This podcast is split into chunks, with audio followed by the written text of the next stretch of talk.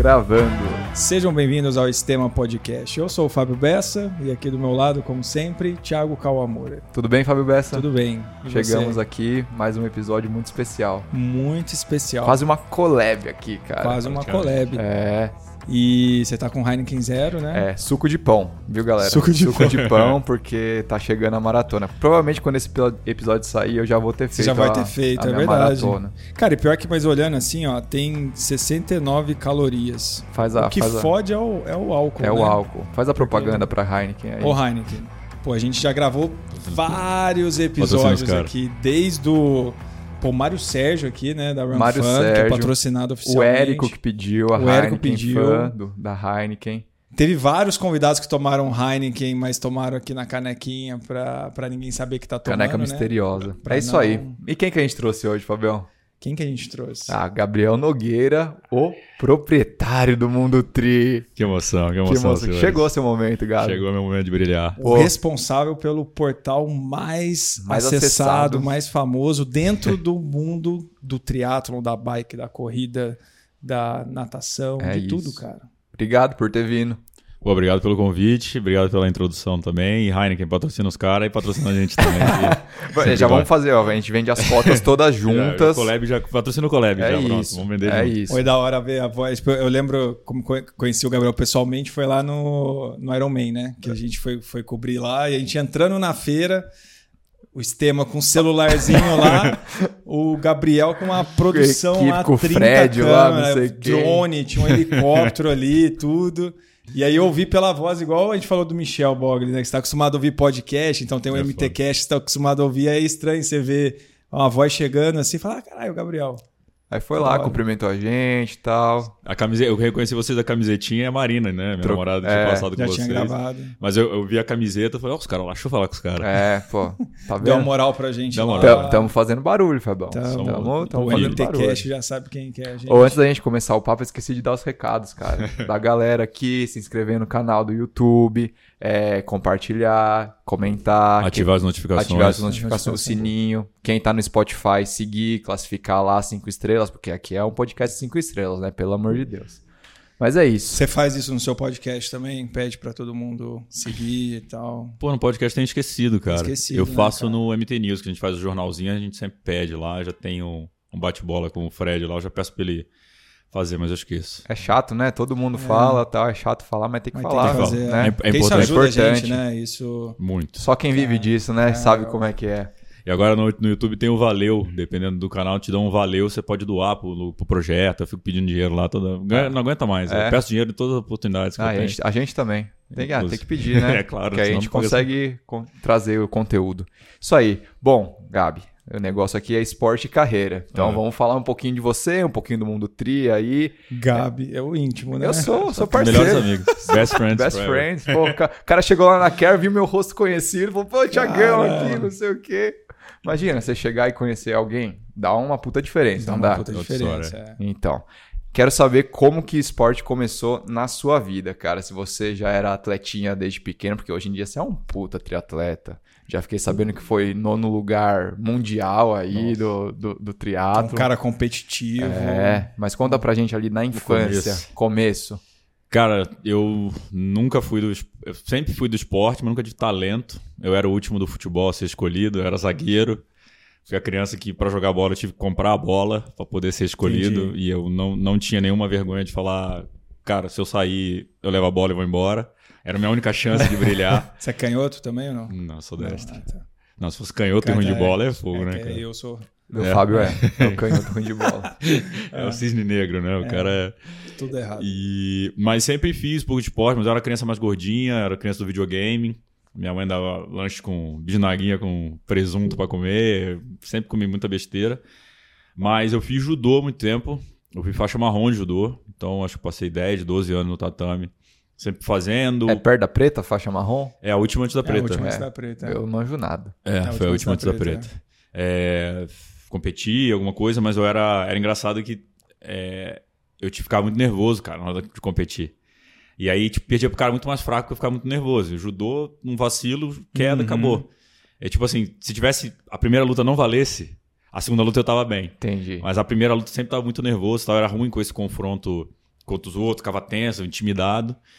É, mas sempre tive, teve aquela época da musculação, moleque, 15 anos, né? Puberdade, musculação, albumina. que eu Fortinha tinha. e tal. Albumina, que eu não tinha Albumina dinheiro. era o que tinha, né? Na época era albumina, Aí cara. peidava Albumina de baunilha. nossa de- senhora. É foda. Cara, Foda. Era- Pô, mas você fez bastante tempo judô, né? Pô, até a Foi. faixa marrom é Foram 12 anos, eu acho, cara. 12 anos.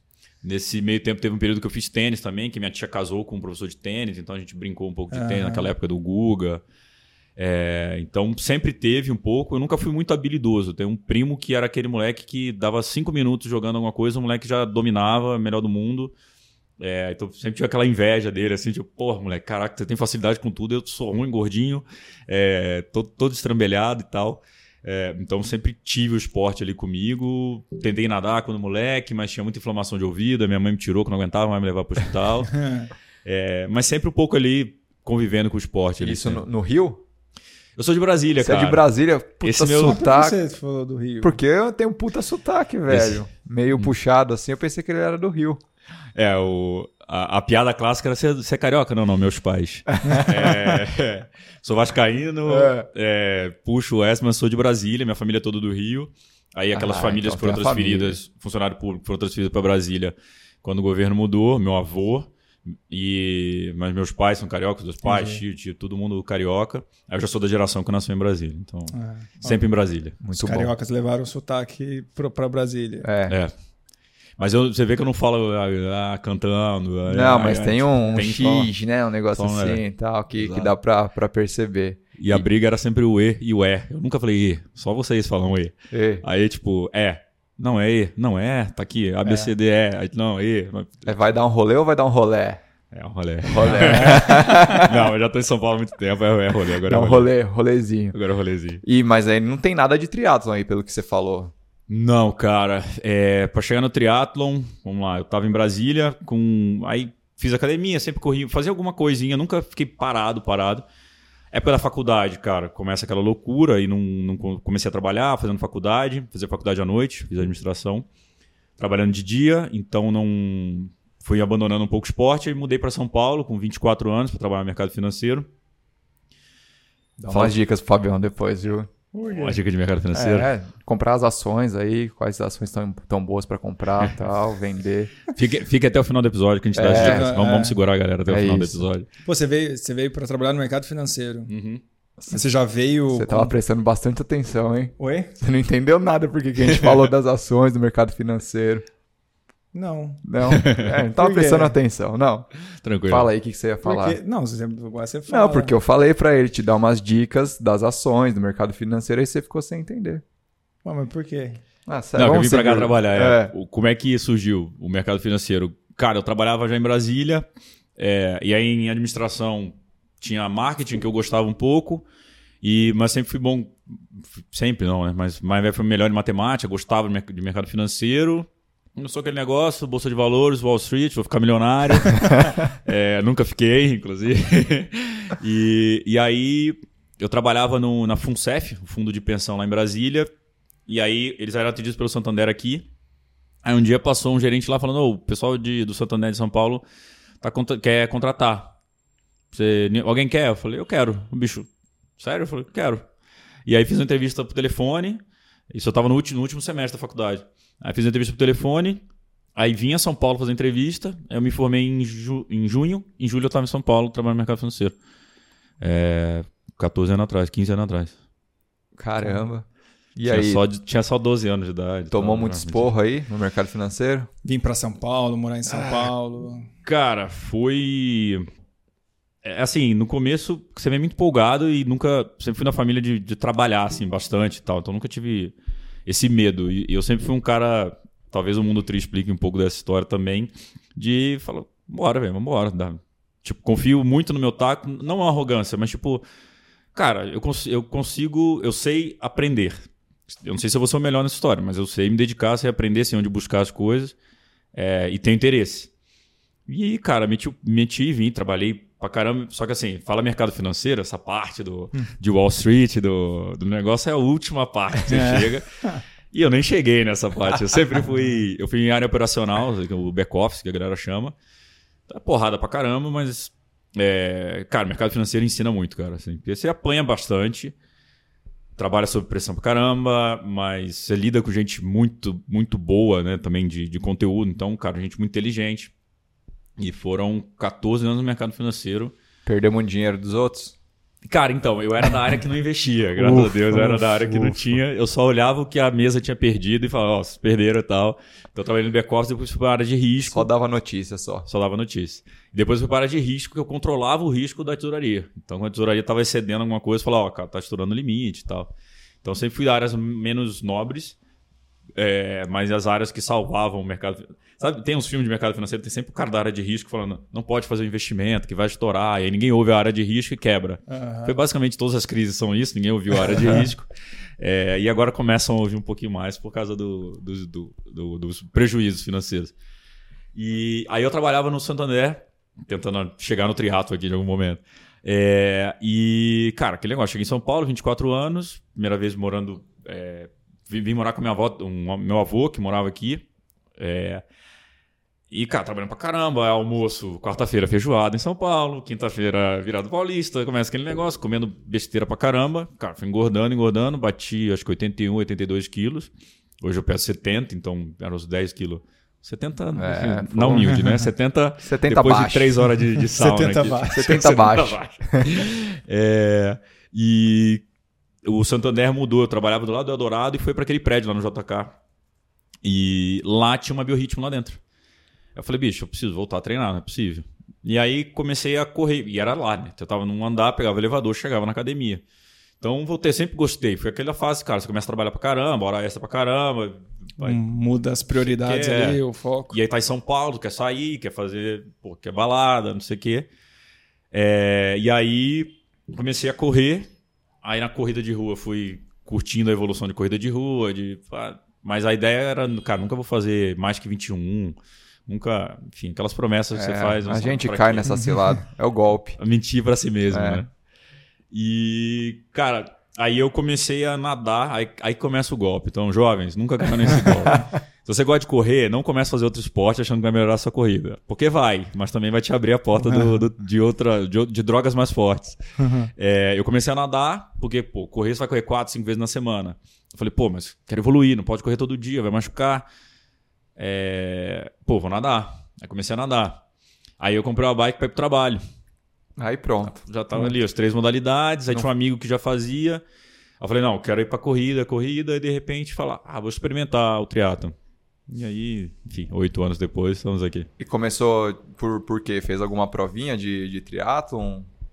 Cara, eu comecei com a mesma ideia besta que todo mundo começa. Vou fazer o Ironman. Aquela mesma ideia. Aí cheguei na assessoria, na Tri Lopes, Diego Lopes, eu falei, Diego, não sei o que, eu quero fazer o Ironman aí. Calma, jovem. Calma, jovem. Você já pedala? Se- Senta aqui. Senta aqui. Senta aqui. Você já pedala? Não. Pedala até o meu trabalho. Eu falei, não, ele. Você tá. Ele falou, calma, vamos começar, vai fazendo as provinhas. E, cara, eu sou um cara disciplinado, assim.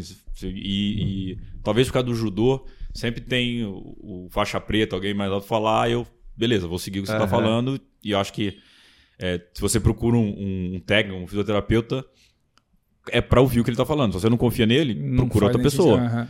Pra você falar que confia e depois faz outra coisa, porra, não, né, não faz sentido. Então quando ele falou. Ah, Fala, fala. piada Fabiano. interna agora. Piada interna, não, que eu lembrei que a gente tava conversando nos bastidores aqui do Vitor. Lembra que. Não, porque isso eu acho super correto. assim, se você procurou alguém, né, vai, pô, segue, está pagando a pessoa ali. Você lembra que a gente tava gravando lá no Iron Man em Floripa com o Will? É. E aí chegou o Gui e o, e o Vitor, Aham. Castelo Branco, falaram que o Will era um. Eles aceitavam como sugestão a planilha que eles sugestão fazem. de falou, treino. Não, o nosso treino não é, não é que ele passa o treino, ele, a gente encara a sugere. planilha como uma sugestão. A gente analisa E a gente se faz o dobro. Não, cara. É isso. É, Não, eu sempre fui, fui ali certinho e tal. E aí eu, ele falou, cara, faz um sprint. Aí fez aquele. Aí quando você faz o primeiro sprint, que você dói tudo, você não consegue respirar, Coração aquela bosta. boca. É, não, e, e, cara, foi muito mais falta de ritmo do que intensidade. Que você começa, você, ah, é curto. Você começa a intensidade alta, mas eu lembro na corrida, cara, nunca tinha sentido tanta dor correndo. E era 5km, eu já corria 21. É, aí eu falei, então, beleza, cara, o Ironman é outro, é outro bicho tal. E aí comecei a curtir o processo de evolução. Eu sempre fui competitivo, vocês citaram, mas eu sempre fui competitivo comigo. Então no judô que eu tinha problema com os outros, né, de, de ser, me sentir intimidado, no triatlo e na corrida foi onde eu me achei, porque eu não dependia dos outros, dependia Entendi. de mim. A referência era, era você, Era, né? sou eu. Então, tipo, eu sempre fui. é, parece aquelas frases. É, de, de- de- é, hipocrisia, não. Meu, meu maior é, inimigo, é, desafio sou eu. Não A sei. gente vai colocar no seu postzinho, assim, vai ser essa frase. Coloca, coloca. É, lógico, depois você quer dar na cabeça dos outros, mas tem cara que você olha e fala, cara, eu não vou chegar nesse moleque, não tem jeito. Eu preciso melhorar muito, eu só vou conseguir ganhar desse se eu melhorar. Então, a corrida de rua me deu muito isso. Do tipo, cara, fiz os 5, sei lá, primeiro 10K, 50. Aí você baixa pra 48, você fala, caralho, eu corro muito, né? E aí você, pô, mas eu quero 45. É, Aí eu você vê, tem um 42. sub-40. Aí Eu quero subir 40. Aí você, pô, você começa nesse negócio e eu falei, cara, só depende de mim, da minha disciplina, de treinar, e disciplina eu tinha. E talvez talento eu nunca tive. É, achava que não tinha, pelo menos, nunca tinha me destacado em nenhum esporte. É, e aí começou esse negócio, cara, do teatro. E aí, aí começa a mudar o estilo de vida. E era na época que todo mundo treinava na USP. E eu lembro, cara, até hoje que eu demorei mais a começar no triatlon, porque o treino na USP começava às 5 da manhã. Todo mundo encontrava às 5 da manhã na USP, terça e quinta, para começar a pedalar. E você não queria acordar cedo. Nem. Não, não é você, é acordar de no meio da noite, Era, né? Quatro e era meia da manhã. Era foda, cara. E, era, e todo mundo, São Paulo inteira treinava É. lá. A ciclovia é, já existia, mas as assessorias não mandavam treino na ciclovia. Era, todo mundo se encontrava lá, era um ou outro gato pingado na ciclovia. E às vezes no sábado se encontrava na USP para ir para a ciclovia para pedalar. E, e é na época, aí pelo menos na época áurea, que a ciclovia ia até Interlagos e voltava. É, então, cara, foi, foi começando essa história e vai e, e começa a evoluir. E aí, porra, falei, cara, eu vou acordar às 5 da manhã. Quer dizer, 5 da manhã eu tô pedalando, não acredito. E aí foi, cara. Aí começou até a primeira, aí vai, aí você encontra uma galera, aí você fica motivado de estar encontrando um negócio. Aí, tipo, o dia que você perde o treino, a galera começa a falar no grupo, porra, vai animar o pedal hoje e tal. Aí você, porra, velho, perdi. Aí hoje em dia é normal. É. Vai E- dormir às nove, acorda às quatro. Exato. Puta vida, hein? E, mas era legal pra caramba, porque São Paulo inteira tava lá, do triatlon, tipo, era, era um núcleo menor Sim. do que hoje. É, e, pô, foi aquele negócio, depois você acostuma, aí você vai trocando dia pela noite. Minha família sempre foi mais de. Minha mãe, meu pai dorme, tá, dormiam tarde, é, duas da manhã, e acordavam, tipo, minha mãe acordava, tipo, domingo, 10 horas da manhã. Minha mãe vai ouvir isso, mãe, beijo, tá? Não tô falando mal de você, não. Até hoje, quando eu virei triatleta e ia pra Brasília, ela acordava 10 horas, eu tinha voltado do pedal, ela, ah, tá saindo? Eu falei, mãe, pedalei 3 horas já, já. fui, já voltei, já. fui. Parece que tô com fome do almoço já. Exato. Aí ela, vou botar um pão de queijo. Falei, então tá bom, vai, vamos botar. Eu já tava te esperando, eu achei que já tivesse pronto, mas tudo bem. Próxima vez acorda mais cedo. E essa história de, de você ir pro campeonato mundial aí de, de olímpico, tudo, como é que, que surgiu? Na época, assim, hoje mudou, cara, mudou. Em pouco tempo mudou rápido até o negócio, assim, mas é, eu tô há oito anos no triatlo, oito, nove anos. É, é, é, tipo, todo ano que passa eu falo que tô na mesma, no mesmo tempo, né? Pra não achar eu vocês pegam o episódio aí que ele gravou de 2020, Ah, é é oito 10 anos anos, é. também. E o cara de finança, né? O cara que era pra ser bom de número. é, Era, era uma época que você o- tinha um mundial de meio, mas. é, Porque como é que era o cenário? Em oito anos mudou, como mudou? No começo você tinha um 70.3 só, que era de Penha, e o Mundial do. e Floripa, né? E o Full. Logo depois Penha foi para Brasília, no ano seguinte, por um ano ou dois anos, não sei. E depois começou a criar um circuito de 70.3. Então, no começo, a galera fazia só penha, que esgotava muito rápido e tal. Então, não tinha muito esse afã da galera ir pro Mundial. Porque tinham poucas vagas, e o Mundial era num lugar só, era, sempre em Las Vegas, 70.3. Isso agora que é itinerante também mudou, tem pouco tempo. Então, a galera curtia muito as curtas distâncias. Então, tinha vagas da confederação para os mundiais de curta distância, de olímpico ou de sprint. Eu não acho que seja um cara tão veloz assim. Então acho que o sprint, porra, eu acho é, é- é muito tempo sofrendo, é muito pouco tempo, mas sofrendo muito. Acho que o olímpico encaixava melhor. Hoje, hoje é o 70.3, né? Mas é o olímpico. E aí começou, cara. E aí eu fui a três mundiais e não era difícil, assim, pegar a vaga. A a CBT ia chamando mesmo, tipo, sendo bastante honesto, a primeira vaga. porque é, foi engraçado assim, a- Não foi mérito meu, foi um não, convite. nenhum, nenhum. É porque, assim, tinha bastante vaga e, cara, a distância olímpica e a galera às vezes não queria gastar dinheiro em ir pra fora e tal. E a primeira vez que classifiquei foi pro Mundial em Edmonton, no Canadá. E eu achei que eu não tinha pego a vaga, eu fui, sei lá, vigésima categoria no brasileiro. E aí eu viajei, foi o Machu Picchu, tipo, umas férias em maio e tal, e recebi a convocação. O negócio era em agosto, eu não tinha dinheiro. Falei, cara, preciso ir pro Mundial e tal. Eu fiz uma rifa num relógio. eu lembro- Caralho, você fez uma rifa. Fiz uma É. rifa pra poder levantar uma grana, pra poder pagar passagem, ajudar e tal. E deu? Deu pra ajudar? Deu, eu vou ajudar, consegui. É, aí eu fui pra Edmonton, fiz essa primeira e, pô, todo mundial, caralho. Pô, tipo, todo feliz, assim, não tava competindo. Eu falei, nossa, todo mundial, que animal. só. Aí no segundo ano você fala, cara, peraí, né? Aí foi em Chicago. E aí no terceiro ano eu fui pra Cozumel. E aí eu já tava andando bem, já tava num- numa ponta melhor.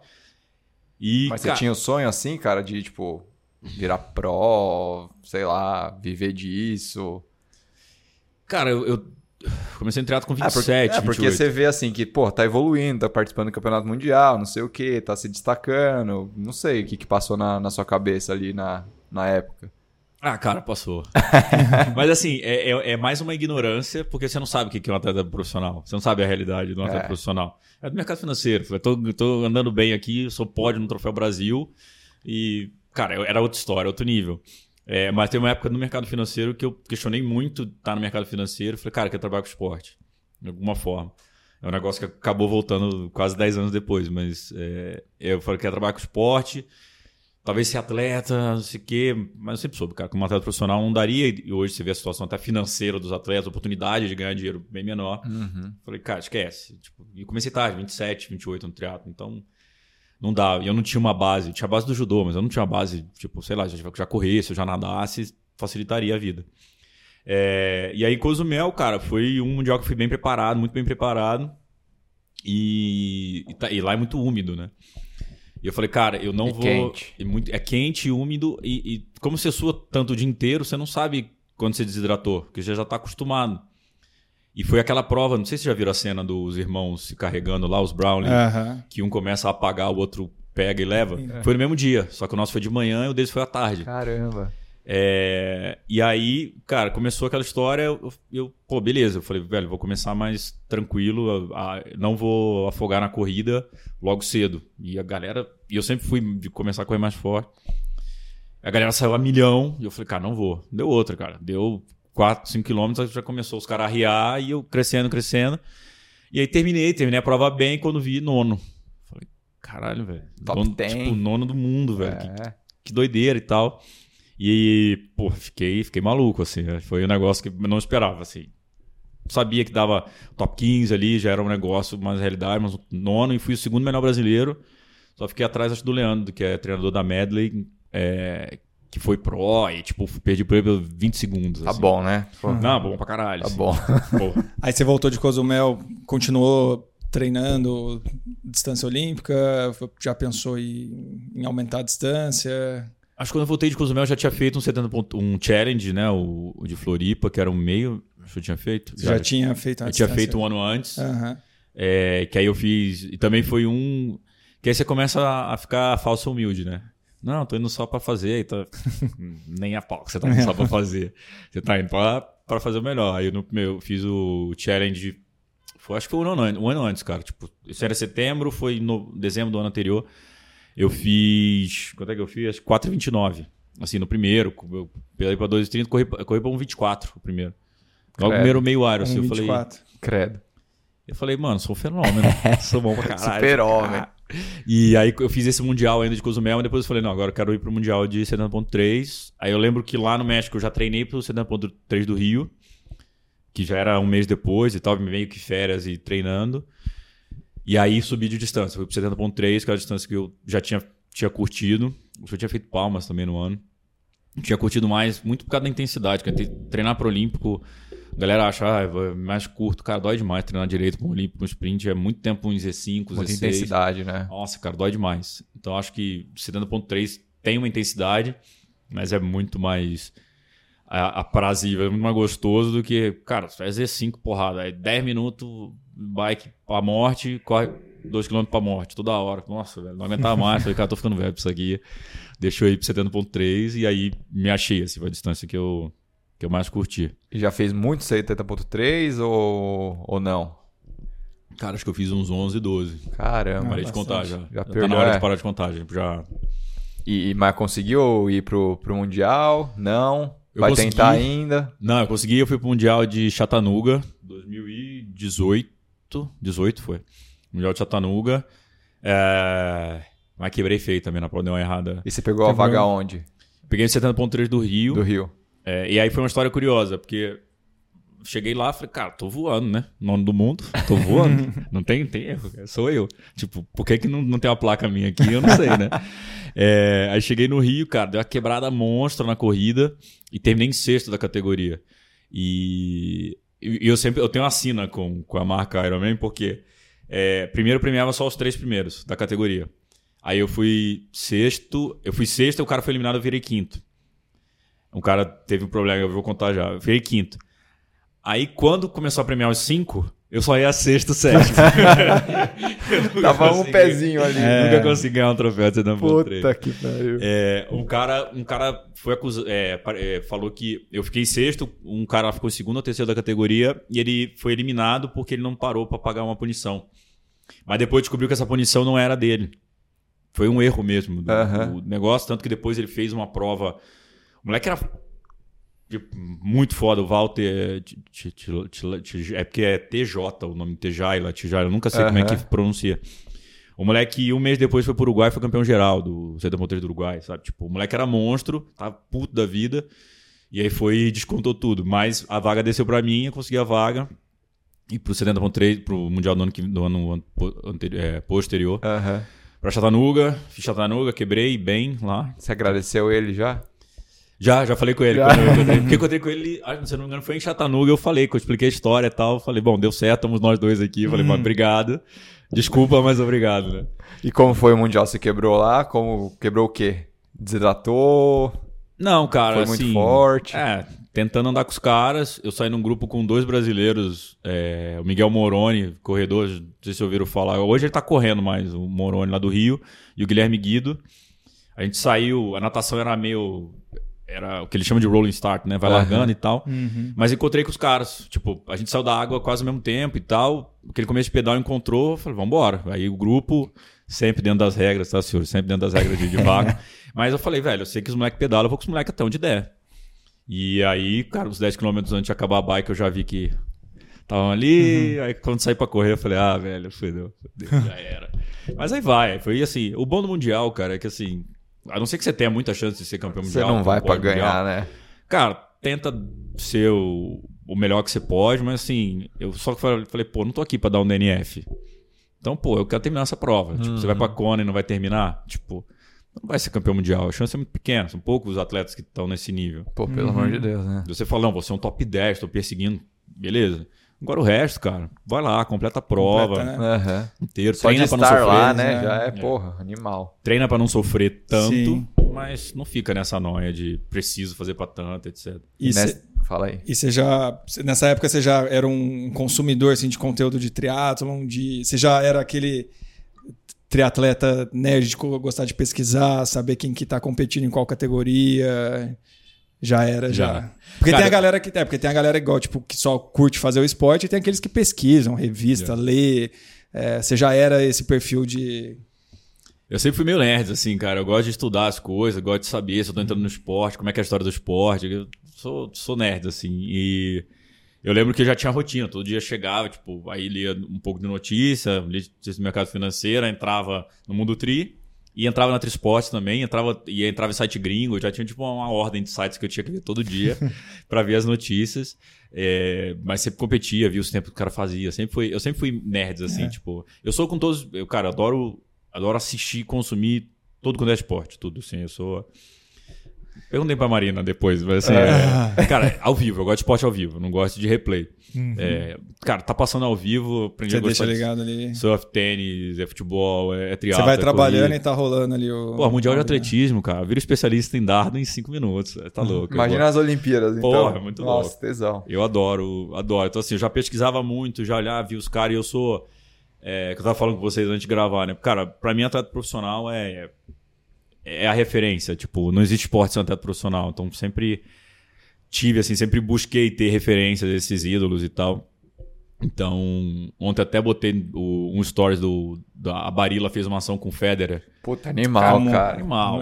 O molequinho lá, Molequinho que, sei lá, né? devia ter uns 8 anos, né? E aí, Animal, pô, cara. Aquele moleque não vai dormir por seis anos, velho. Você vai ficar. Ó, o moleque não entendeu nada, né, velho? A galera no restaurante lá, não sei o quê. Pô, depois quem, quem tiver ouvindo, dá uma procurada lá, velho. Animal essa, Muito essa legal. ação. E, então, pra mim, eu sempre fui de ídolo, assim. Então, cara, já pesquisava, já ficava meio nerd e tudo. E o legal, o, o, se perdeu um pouquinho isso agora, mas assim, é, na época, o troféu, eu ainda peguei uma época o Troféu Brasil aqui em Santos era ainda competitivo, bem competitivo. Então, eram cinco ou seis etapas no ano, não lembro agora, acho que cinco. E, cara, a galera que tava ali não tinha tanto, não tinha Strava, não tinha essas coisas. Então, cara, era o ano inteiro vendo, cara, tentando ver o que, que o fulano fazia. O Guilherme Gil, porra, competindo com o Gil pra caramba e era. O Gil tá treinando, caralho, o Gil não sei o quê. E você ficava o ano inteiro porque você se encontrava cinco vezes no ano com esses moleques competição e outras competições fazia assim, mas assim, o Troféu Brasil já ficava, aí tinha o ranking. Aí tu falou, pô, final do ano eu quero estar no ranking, eu quero estar ali, quero ganhar, não sei o quê. Então, Cara, já ficava de olho nos, nos moleques da categoria também, quem tava, e largava junto com os prós, né? Então você via lá o Colute passando, o Messias passando, você fala, caralho, os caras são foda, as minas passando também, a Luísa Batista também já, aí você, porra. Então eu sempre fui nerd assim e identifico, tipo, olho os caras, falo, "Sou fulano de tal, tem tanto no tal maratona, tanto não sei o que, eu sou, E sou meio PVC. ainda tudo no, no mercado financeiro aí, ainda lá no, no banco. No banco, os caras achavam que ele tava lá estudando lá os É, gráficos tava- lá, tava tava, vendo lendo as, as notícias do tri. triatlo lá. Cara, é, eu sempre levei, mas assim, eu aprendi a dar um. Eu tive duas fases assim no, no mercado financeiro. Uma, eu trabalhei no, no, banco. Pode falar a marca aqui? Pode. Dá- Patrocina nós aí, Paga Santander. nós. Santander aí pode patrocinar a gente também. É, eu trabalhei no Santander por sete anos e, e tive uma época que eu falei, cara, cansei do mercado financeiro. Era. Era tipo. Porque, cara, você começa a trabalhar com muita coisa que às vezes não faz sentido. Acho que hoje a geração hoje mais nova pro- procura muito propósito, né? A nossa geração é a geração, cara, sem trabalhar. filho, É, esquece. oportunidade. É, Propósito, legal. Quando você aposentar, você tem propósito. Mas você vai trabalhar 35 anos e. é, então tive muitas fases. eu Tive uma fase dessa no mercado financeiro pesado de falar, cara, é, porra, não quero mais fazer isso, não sei o quê. E aí, no Santander, eu fui demitido do Santander. Foi a época que eu fui demitido. Eu queria trabalhar com esporte, tava começando a tentar fazer alguma coisa, eu fui demitido.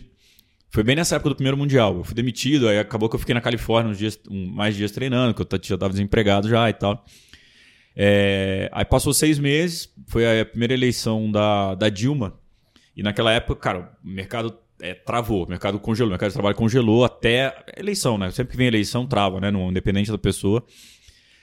E eu fiquei seis meses empregado, falei, não, dane isso esporte, eu quero, eu preciso pagar as contas. aham. E aí eu voltei pro mercado financeiro, trabalhando num banco ah, italiano, e aí sempre fazendo triatlo. Mas o engraçado é que o que eu mais queria era fazer esporte. Quando eu fiquei desempregado, eu não tinha Não tesão de fez. treinar. Porque o que era um hobby virou uma obrigação. Quando Sim. você tinha mais tempo ali disponível, não. Falei, cara, vou treinar pra caralho, agora ferrou. E, cara, ficava assim, puta, dormia até tarde, perdi os treinos. E na época eu tinha mais tempo. Então, assim, eu entendi que esse equilíbrio pra mim funcionava e que quando o hobby passou a ser uma pressão de, cara, precisa fazer isso, senão. É, tipo, não tem mais nada pra fazer na vida, você não tá ganhando dinheiro e tal, não encaixou.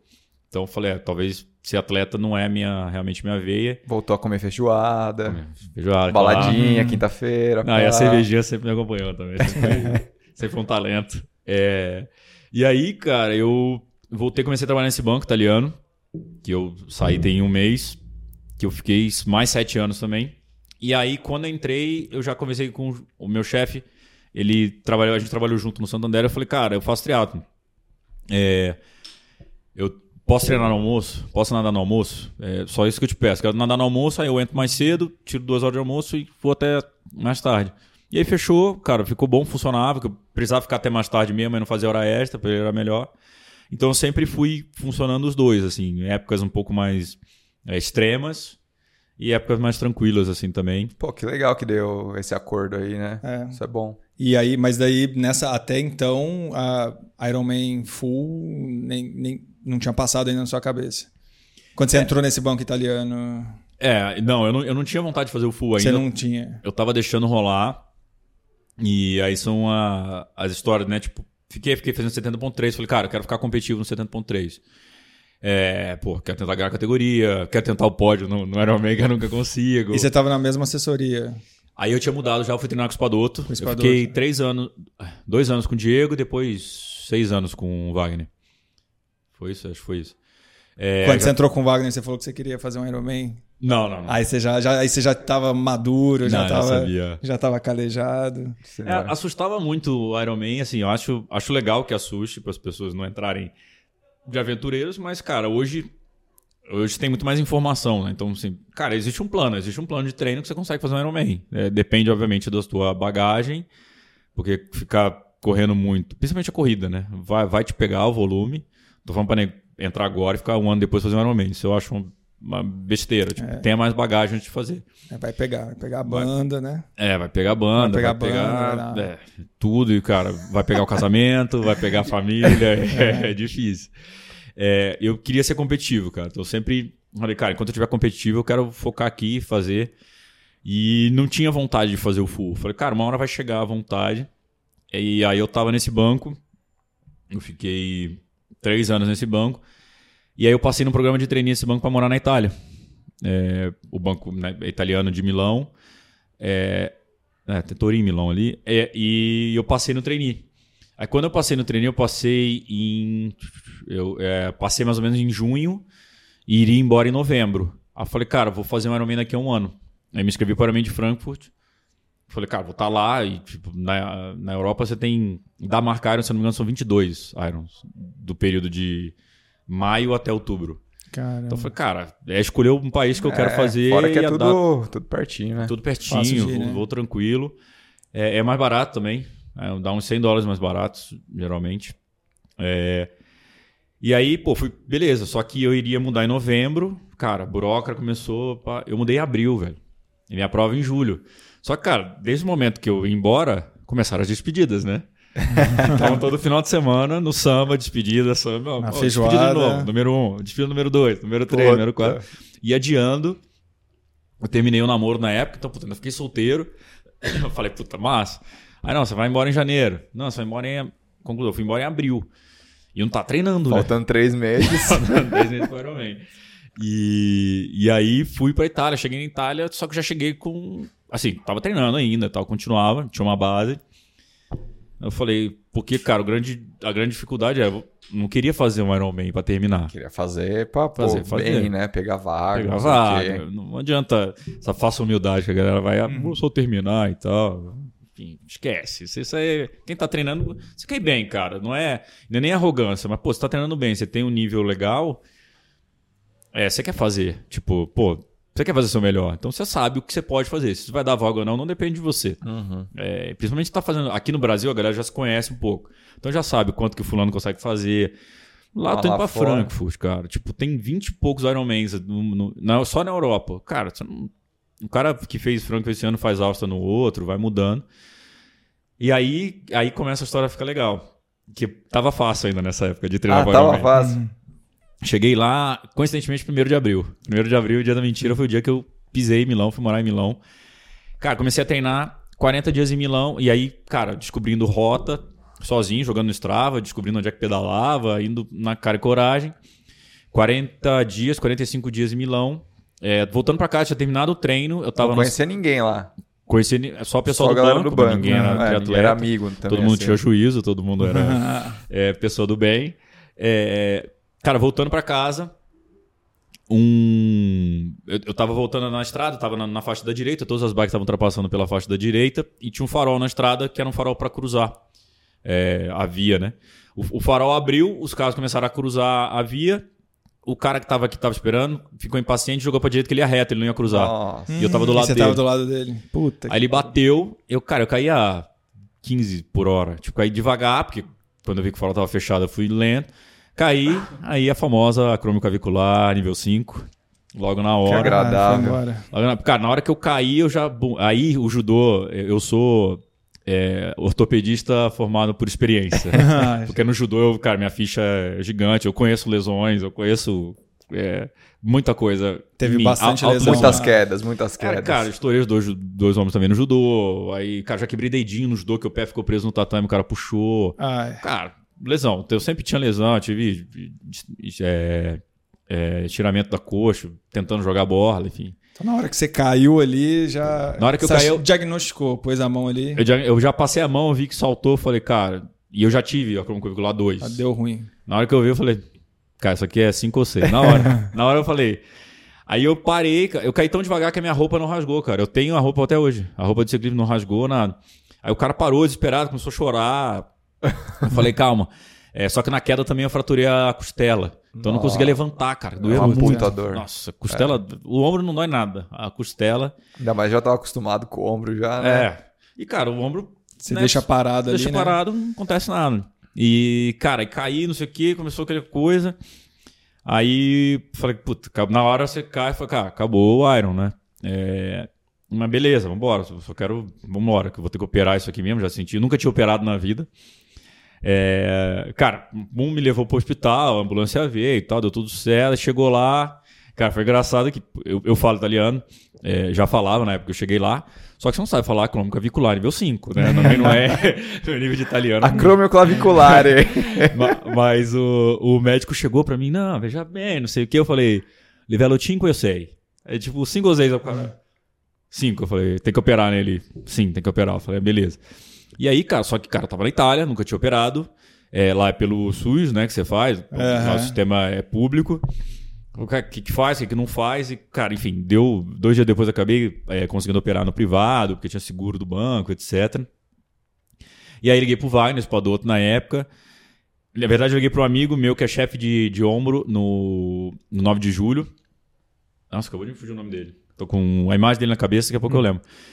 Falei, velho, é... mandei o raio-x e falei, cara, o que eu faço? Eu opero aqui, eu opero no Brasil, porque eu já tinha um convênio no Brasil, eu tava expatriado, né? Eu tinha convênio no Brasil e tal, ele. É, cara, não, pode operar aí na Itália, cirurgia tranquila tal. O procedimento é esse mesmo que tem que fazer, fica tranquilo. Vander, Vander. Salvou demais, Vander. Vou mandar um, um beijo pra ele aqui, que ele me salvou demais é, quando eu tava lá. E aí ele, eu falei, e o tempo de recuperação? O terror do fisioterapeuta. É, essa é a primeira Cara, pergunta. engessado do, do pé ao pescoço, quer saber se vai poder correr o final de semana. É. Exato. Não, pode fazer leve, 10k leve. 10K dá- leve. Dá pra fazer. Não, e na época, assim, cara, eu fui, fiz a cirurgia, aí dava, tipo, 10 semanas, e eu tinha 12 pro Iron. Era algo assim, uma conta. É, cara, eu tinha acabado de chegar, é, conheci ainda pouca gente, tudo, eu falei, velho, eu vou manter a, a perspectiva de fazer o Iron pra me manter... Cara, senão eu vou ficar maluco, velho. Tipo, conheço pouca gente. Ou Então, velho, na Itália vai beber vinho e vai comer até, até explodir. É, eu falei, cara, eu vou me manter treinando pra manter minha cabeça sã. Cara, se der, deu. Se não der, não deu. E a cirurgia, né, a, pra galera que não conhece, tomara que não conheçam, né, cê- eu colocava o fio de Kirchner lá e, e depois, dois meses depois, tem que tirar. Então você faz duas cirurgias. Então tem mais um processo operatório que era três semanas, três semanas antes da prova, duas semanas antes da prova. E, cara, comecei a treinar no rolo, que nem um maluco. Cheguei a fazer acho 4 horas e 40 de rolo com um braço só. Ficava Cara, aqui. imagina, É, tinha a cozinha americana, eu apoiava o braço aqui, fui tirando a tipóia, né, aos poucos, eu tirava, botava o braço aqui. E, cara, Netflix pedalando. e trocentas garrafinhas aqui, tomando água, suplemento e tal. Transporte.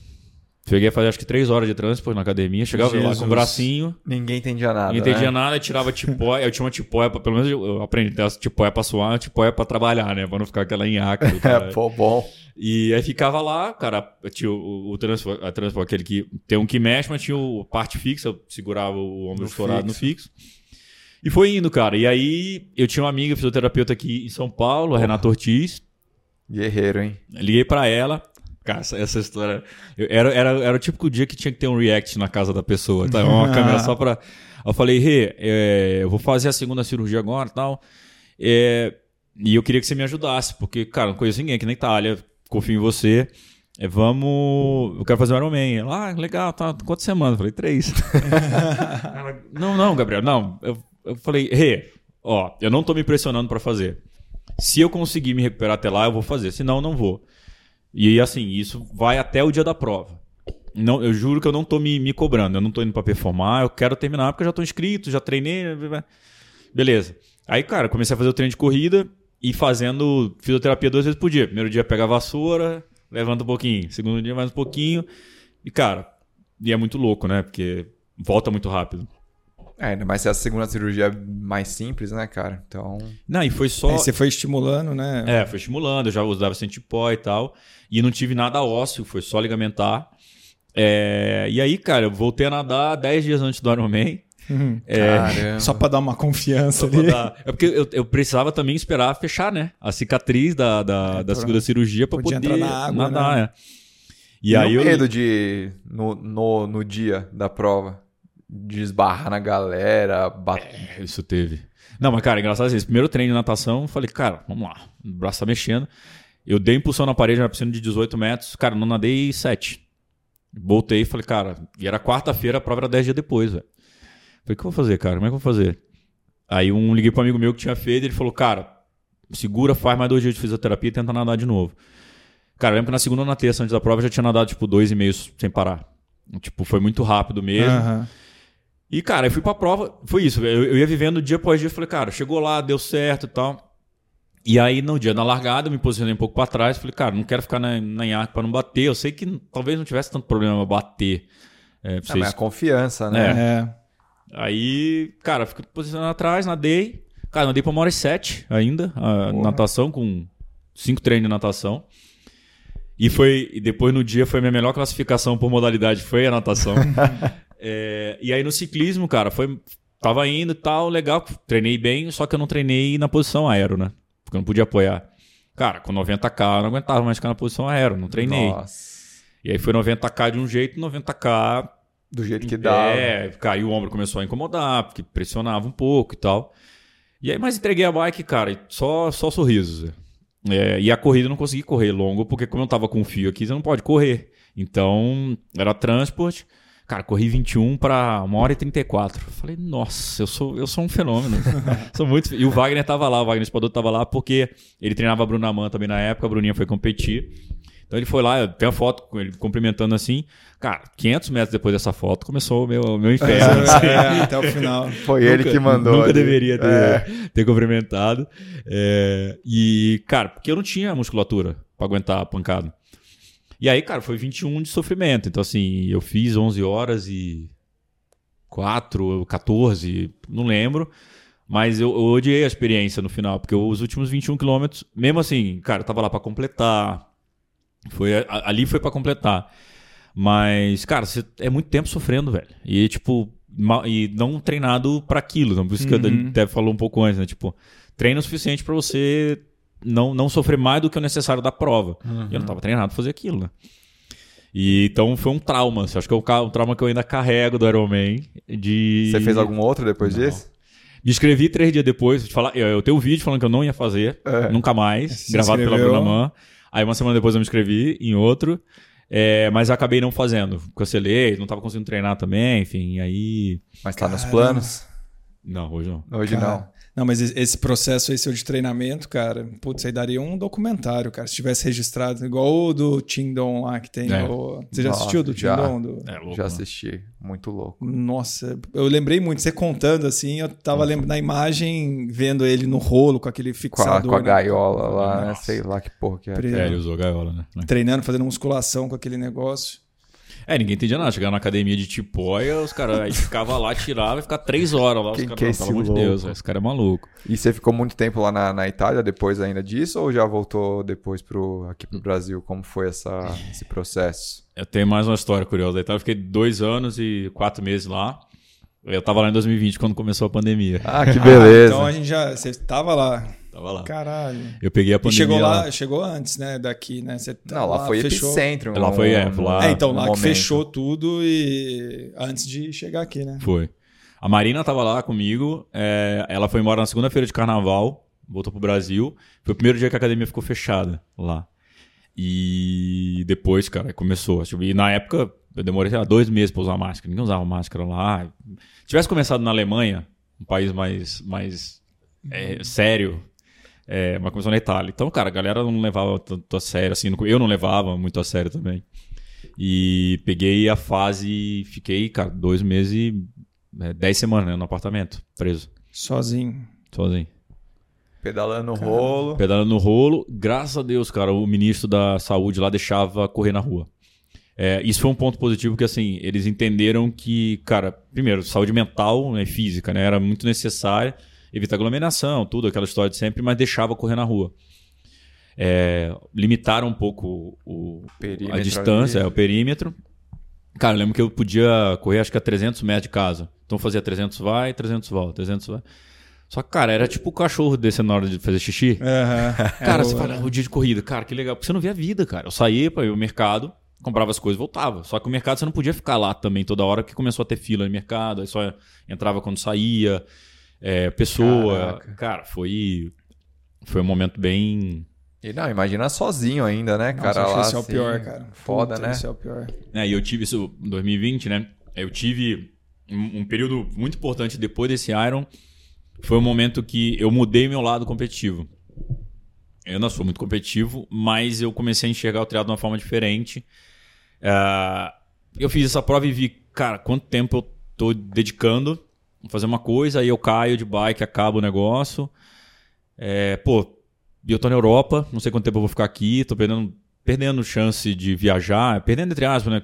São escolhas, né, da vida. Eu falei, pô, tô deixando de curtir muita coisa aqui pra treinar.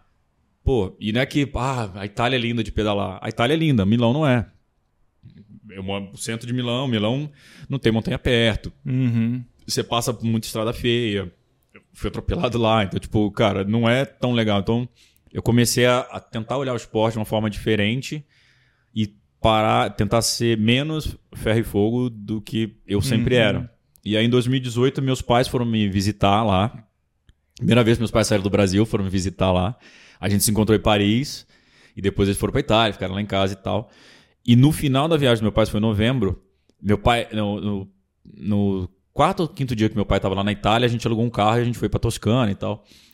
E meu pai tava muito estranho. Meu pai sempre teve raciocínio lógico muito forte, assim, e o GPS falando, vira direita. E meu pai, onde é que eu viro?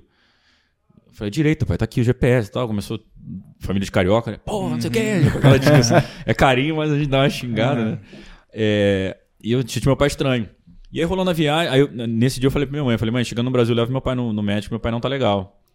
E aí rolou a viagem inteira, tal, no último dia que meu pai tava em Milão, eles voltaram para Meu pai demorou muito a ficar pronto, mas meu pai sempre demorava. Aí deu tá, briga com a minha mãe, não sei o quê. Só que meu pai tava com muita dor de cabeça. Aí eles ficaram três dias em Amsterdã, pousaram no Brasil. Quando pousou no Bra- no Brasil, meu pai não conseguia andar. Caraca. É, pra lá do Rio, tiveram que pegar uma cadeira de roda para meu pai poder não perder a conexão para Brasília. Chegou, foi no PS, o PS falou que era dor de cabeça, doma de pirona, não sei o quê. Dois dias depois voltou, meu pai foi diagnosticado com GBM, glioblastoma é, multiforme, câncer no cérebro. Nossa. Meu pai pousou na sexta, na quinta meu pai tava abrindo a cabeça para tirar o câncer. O câncer. E, cara, nessa hora você fala, velho, e eu tô aqui preocupado com, com potência, Aham. com... Nada a ver. E nesse processo meu pai faleceu, cara, com 61 anos de idade em 11 meses. Nossa. Caramba. Então, bicho, aí você começa a falar, você fala, rápido. cara, tem coisa muito mais É, importante na vida do que meu training Pix verde. Muda. E aí foi o momento que eu comecei a falar, cara, é, eu preciso viver mais experiências e, tipo, eu quero levar o esporte menos a ferro e fogo. Então, eu fiz outras provas, mas, pô, sei lá, consegue fazer um meio área para 4,20? Se você fizer a 4,40, muda, muda a tua vida? Nenhuma. Nenhuma. Não muda nada. Tipo, não tô tirando o mérito de quem quer buscar, cada um Claro. que busque seu objetivo. Mas eu comecei a ser mais. E usando isso, cara, todo dia acordava olhando o celular, ver se meu pai como é que tava, como é que não tava e tal. E aí fazendo esporte, vim em 2019 vim sete vezes pro Brasil. Porque toda oportunidade vinha pra cá, Sim. tava expatriado, então o banco da pagava passagem, tinha Aham. algumas facilidades. E aí, o... nesse período eu cheguei a fazer uma maratona, tudo, tipo. E a maratona eu fui competitivo ainda. né? Foi quando, é que a maratona foi em dezembro, meu pai foi diagnosticado em novembro. Então ali eu usei como. Falei, não, isso aqui foi pro meu pai e tal. A Aham. gente passou o Natal de 2018 junto, meu pai em casa, tudo. Depois, quando começou a químio, é câncer no cérebro, né? E o GBM era. Hoje mudou a nomenclatura, mas é o pior nível lá de câncer, né? Já é o mais agressivo e tal. É, aí a maratona foi, foi legal. Aí depois, o outro ano, cara, eu fiz prova de triatlo, mas assim, velho, pô, dá pra treinar quatro semanas, legal, treino quatro semanas, legal, vou fazer. Mudou a referência. Mudei É. a referência. E É. aí, quando tava em 2020 lá, cara, imagina, eu já tinha perdido meu pai, preso em casa, namorada não via. Se minha mãe tivesse alguma coisa, cara, nossa, bicho, eu ia ficar maluco. Então foi um negócio que foi difícil não ficar ficar pinel lá, assim, nesse período preso em casa, sem, sem essa possibilidade de. de, de se- você, é, você tá preso, né, cara? Sim. Tipo, tá livre pra andar um pouquinho ali do lado, mas. Não, tá e aí foi quando que flexibilizou, que você conseguiu. Que aí que aí você voltou, né? É, eu ia. O que que rolou, né? Como eu tava no programa de trainee, da Itália eu iria pra Nova York. Essa conversa não era pra estar acontecendo. Muita coisa na vida mudou muito. Eu iria pra Nova York por esse programa de trainee, já tava tudo certo. Em janeiro foi decidido, janeiro 20. Veio a pandemia em fevereiro. Cara, fechou fronteira, fechou tudo. É... Beleza, espera. Ah, espera, Gabriel. Dois meses reabre você vai. É... Os Estados Unidos demorou dois anos para abrir, né? Uh, assim que a Itália reabriu, entre a primeira e a segunda onda, que foi ali perto do verão, eu falei pros caras, falei, ó, é, eu já sabia que Nova York não ia rolar. Eu falei, então faz o seguinte, me devolve pro Brasil um pouco, que eu preciso ficar perto da minha mãe, preciso ficar perto da minha família. Pô, essa sensação foi muito ruim, deixa eu ficar... Assim, o banco tinha me oferecido antes da pandemia explodir, explodir, falou, cara, o negócio vai pegar. Quer voltar para casa? Falei, pega nada isso aí, pô. Vai dar tá nada. Louco? Vem com o pai. isso aí não pega nada. E aí, Cara. é, eu tenho, eu tenho um, um adendo aqui, eu tenho um, um- uma troca de mensagem com uns amigos num grupo. É. O, o Mauro. Eu falei, o Mauro, pô, o negócio tá pegando aí. Eu falei, Mauro, isso é gripe, velho. Pega Fica nada. tranquilo. Ele tem esse print até hoje, o filho É. da mãe. Ele mostra direto ele. Não, o Gabriel é bom de previsão. Fez- Pega essa previsão do Gabriel. Fez a figurinha já. Fez a Ah, fica figurinha, tranquilo, vai dar nada. Fica Vai tranquilo, dar não dá nada. nada. É, e aí, cara, quando reabriu, eu falei, velho, deixa eu voltar pro Brasil pra ficar um pouco. Em teoria, eu ficaria uns seis meses no Brasil, mas foi 2020. E, cara, nunca reabriu os Estados Unidos, né? E aí, cara, aí, pô, fiquei pra cá e tava. Pra, aqui já começou, quando eu tava lá, a pensar em algumas coisas de, de, empreender, de empreender. Aqui já tava meio que misturando as estações, mas no mundo tri não era. Ainda um ponto. não- não. Não, nada. Mas Vamos lá. aí que a gente chega na. bom, agora todo chegou. mundo, cara, fica tão cinco horas conversando assim É, pra, Vamos lá, agora pra saber chegou. como é que mundo tri chegou a você, você chegou ao mundo tri. Porque hoje você, é, assim, você olha pro Gabriel, você É o mundo é o tri. mundo tri, É o mundo né? tri. A personificação É o do mundo tri. tri. É. A personificação do mundo tri. Meu Thiago, meu sócio, vai me matar. Me mata não, Thiago. Na Itália, isso, muito tempo livre. Então eu tava Fazendo vários nadas. fazendo vários nada. Mas, cara, foi um negócio engraçado. Um adendo da Itália. é, porque o, o trampo no banco também diminuiu. Porque eu trabalhava numa área que cuidava de empréstimos para grandes empresas. Grandes, grandes empresas. Então, qualquer, qualquer operação acima de 100 milhões de euros. Então, cara, era só gigante. Ninguém queria. O banco não quer. O banco só quer emprestar quando tá, a coisa tá boa. Quando a coisa tá ruim, o banco não quer emprestar porque tem medo de calote. Então parou, então não tinha o que fazer. Então imagina, se tiver o trabalho, pelo menos pra você descontar, não, eu tô o dia inteiro em casa, olhando, fazendo vários nadas. Nossa, cara, eu lembro dessa época aí, velho. Todo mundo arrumou coisa pra fazer. É. Tipo, gravava música, cara. Gravava você cantando, É. você fazer, tocando, não sei o quê. E juntava tudo depois. Gravava com os amigos, cara. Então, eu comecei a gravar. Mas, cara, eu comecei assim, minha mãe me ligou e falou: tá. Tô preocupado, não sei o quê. Tá acabando comida no mercado. Você lembra que tinha essa. essa- É, Aham. acabou o pé higiênico. É, isso foi mentira, cara. Assim, pode ser que algum tenha havido desabastecimento em alguma cidade ou algum mercado específico, mas, cara, nunca tive problema. E aí eu comecei a ir no mercado, quando eu ia no mercado, fazer um vídeo e botava no Stories. Falei, galera, tem aqui, ó, até vinho tem, não sei o que e tal. E aí eu montei o NP News, que era o Ninguém Perguntou News. Porque eu sabia que meus amigos com espírito de porco, quando eu falava, galera, não sei o que, quem perguntou? Foda-se. Ninguém perguntou. É. E eu montei o NP News, cara. E aí virou a minha rotina. Porque aí eu comecei a planilhar os dados de, de, de Covid. O cara Aí do eu- mercado financeiro, É. né? Exato, que eu sei Pô, fazer a planilha, pô. o trabalho ali. Preciso me consagrar aqui, né, velho? Não sei o que que vai acontecer no mundo depois disso. E, e cara, todo dia eu fazia é, stories contando lá a evolução dos casos na Itália. Depois comecei a pegar os dados do Brasil. Resumo de notícias. Ó, aqui na Itália, na Alemanha fizeram não sei o quê. E era todo dia, sete da noite mais ou menos de lá eu soltava. É, porque Virou um jornalista. dados- Virei um jornalista. E, e aí a galera de lá falou, pô, tá falando em português, grava em- eu gravava em inglês, cara. Inglês e português, todo dia, pensando global, né? Já, já Aham. pensando na, na É. holding, já, né? Escalar, né, o negócio e tal. E aí eu fiz um NP especial que eu falei com vários amigos que estavam em outras cidades pra eles contarem. Aí aprendi a editar, botava os videozinhos lá, Na botava unha. no DaVinci, começava a aprender efeito, transição de tela e os caramba. É, tudo por conta. E, e aí eu tive a ideia de montar o Jogo Justo, que foi o primeiro empreendimento que a gente teve, é, que era, resumindo, era um clube de benefícios com impacto no esporte, que a gente chamava. Então uma pessoa pagava uma mensalidade, tinha desconto em um monte de coisa, eram mais de 300 empresas, e um percentual do nosso receita a gente é, transformava em patrocínio para atleta profissional. É, a gente também queria usar um pedaço para premiação em provas, que a gente via já que a categoria profissional não estava tão valorizada. Uhum. E aí tava com essa ideia, eu precisava de alguém para tocar aqui no Brasil, porque em teoria eu não voltaria pro Brasil. E aí eu achei meu sócio aqui, o Vitor, e liguei para ele, ele não, eu toco. Só que aí depois eu vim pro Brasil. Então aí no lançamento a gente já comecei a tocar o jogo justo daqui. Mas surgiu do nada essa ideia assim? Do nada, cara. Caramba. Ah, velho, ficava o Pandemia. dia inteiro ouvindo ouvindo podcast, era Michel Bogli o dia inteiro, que era bom, os episódios do Michel dava, Aham, durava, é. né? Dava pra matar o bom dia, ficava o dia inteiro ouvindo podcast, vendo série. E pensando, cara, e aí fui botando no papel umas coisas. Eu lembro do episódio do Michel que eu fiquei com a pulga atrás da orelha. Aí comecei a montar e tal, e montei ideia. Vai, fui ligando pra, pra gente. Falei, cara, tô com uma ideia assim. Aí vai montando e tal. Aham. E aí a gente montou o Jogo Justo. Aí eu já aqui no Brasil começamos a tocar. Aí em seis meses do Jogo Justo, o Vaguinho, que era o antigo dono do Mundo Tri, viu que a gente já estava envolvido no esporte, ligou pro Guto Antunes, que era um atleta que trabalhou com a gente, que era meio que um conselheiro ali do, do, do Jogo Justo. Falou, cara, os caras não querem comprar o Mundo Tri, não? Aí eu tô lá, em dezembro, me liga o Guto e fala, ô, velho, o cara quer vender o Mundo Tri pra vocês. Aí eu falei, velho, eu tinha um, um business de 2 mil seguidores Aham. e de repente comprar o maior portal de triatlo, tipo, Mas você não tinha, tipo, amizade com, com o Nenhuma. Wagner? Com... nenhuma. Acho que eu tinha visto o Wagner em prova, a gente não tinha. Tanto que ele não chegou por mim direto, ele chegou no- em mim direto, chegou no Guto, e o. Guto veio me procurar. Aí, ah, vou botar vocês em contato aí. E a gente começou. Aí eu fui a Brasília. Eu fui a Brasília, e, é, de- isso era em dezembro, eu fui a Brasília passar o Natal com a minha mãe. O Vaguinho mora lá, e a gente começou a trocar ideia e tal. Aí eu falei, caralho, velho, e que eu faço, né?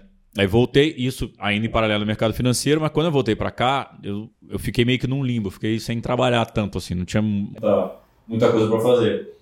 Então, cara, pô, tocando 100% a empresa, pensando em empresa, reunião, tudo.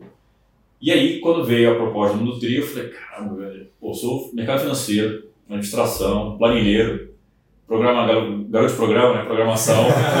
É, eu falei, cara, o que eu vou fazer com mídia, né? Mas, falei, velho, cara de pau eu sou. Não, mas cara, tanto desafio que já, já passou aí, né? Começou o jogo justo aí, também de ter ideia, né? Por que não?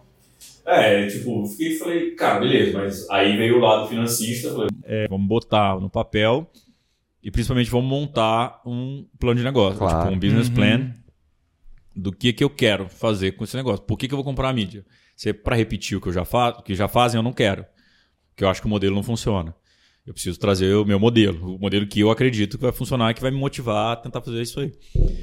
E aí, cara, é isso, de consumir muito esporte, consumir muito conteúdo, eu comecei a pegar algumas coisas. Então, assim, é, quando a gente foi comprar, eu já tinha um, um plano de negócios de tipo, cara, conteúdo eu quero fazer igual os Desimpedidos fazem. É o Fred, eu quero mirar no que o Fred faz, que revolucionaram o futebol. Eu quero ser o Desimpedidos, ponto. É isso. Aham. É, pensando pequeno mesmo, falei, cara, quero ser os Impedidos, dane-se. Pô, é, era só mídia, né? Só mídia escrita, o modelo básico era mídia e O conteúdo escrito no conteúdo site escrito ali. no site, no Instagram, venda de espaço publicitário no site ou post. Falei, cara, eu não, sou, YouTube. Eu não sou especialista É, disso, mas aham. eu acho que isso não vai parar em pé. Tipo, isso não vai justificar o meu investimento. Já foi. A galera não lê, esquece. Já consegui um podcast pra caramba. Falei, cara, tem que ir pro YouTube, te- é, tem, que, tem que fazer um podcast, é, tem que mudar a forma, tem que a linguagem, etc. Uhum. E, cara, montamos business plan, falei, vambora. Aí fomos pra cima, compramos em janeiro de 2021. Um? É, 2022, é. 2021, é. foda. Ah. a pandemia não Foda, confundiu. não, foda. É, 2021. Mas já com essa ideia, cara, de falar, velho, é outra história agora. Tipo, vamos fazer o que a gente acredita. E aí a gente comprou, Nick compramos, já, velho, dois meses, um mês depois já lançou o podcast, já começou o negócio. E já pensando números, cara. Já pensando o que eu posso falar, como é que eu vou, o que, que não faz. Então, uma visão muito mais de negócio, como um negócio. É, né, o Vaguinho tava explicando, né, offline, Aham. tocou por 14 anos, 13, 14 anos. Um negócio dele, ele. Era ele. Aí ele era fotógrafo, videomaker, então vendia outras coisas e tal. Não era uma empresa. Uhum. Um baita fotógrafo de, Baita de, fotógrafo, de passagem, né? E baita videomaker, os conteúdos do Wagner são muito bons. É, E quando ele ligou foi engraçado. Ele falou, cara, eu sei que tem espaço, eu sei que tem que fazer outras coisas, mas eu é, hoje eu não tenho, eu não tenho, eu não tô com essa energia para mudar o negócio. Então ele mesmo, assim, ele não, não, ele não procurou fazer leilão, Sim. nada. Ele ligou pra gente e falou, cara, vocês estão com Tava energia, dando conta. eu acho que vocês têm a energia necessária pra mudar o negócio. E, cara, e aí a gente assumiu é, em janeiro.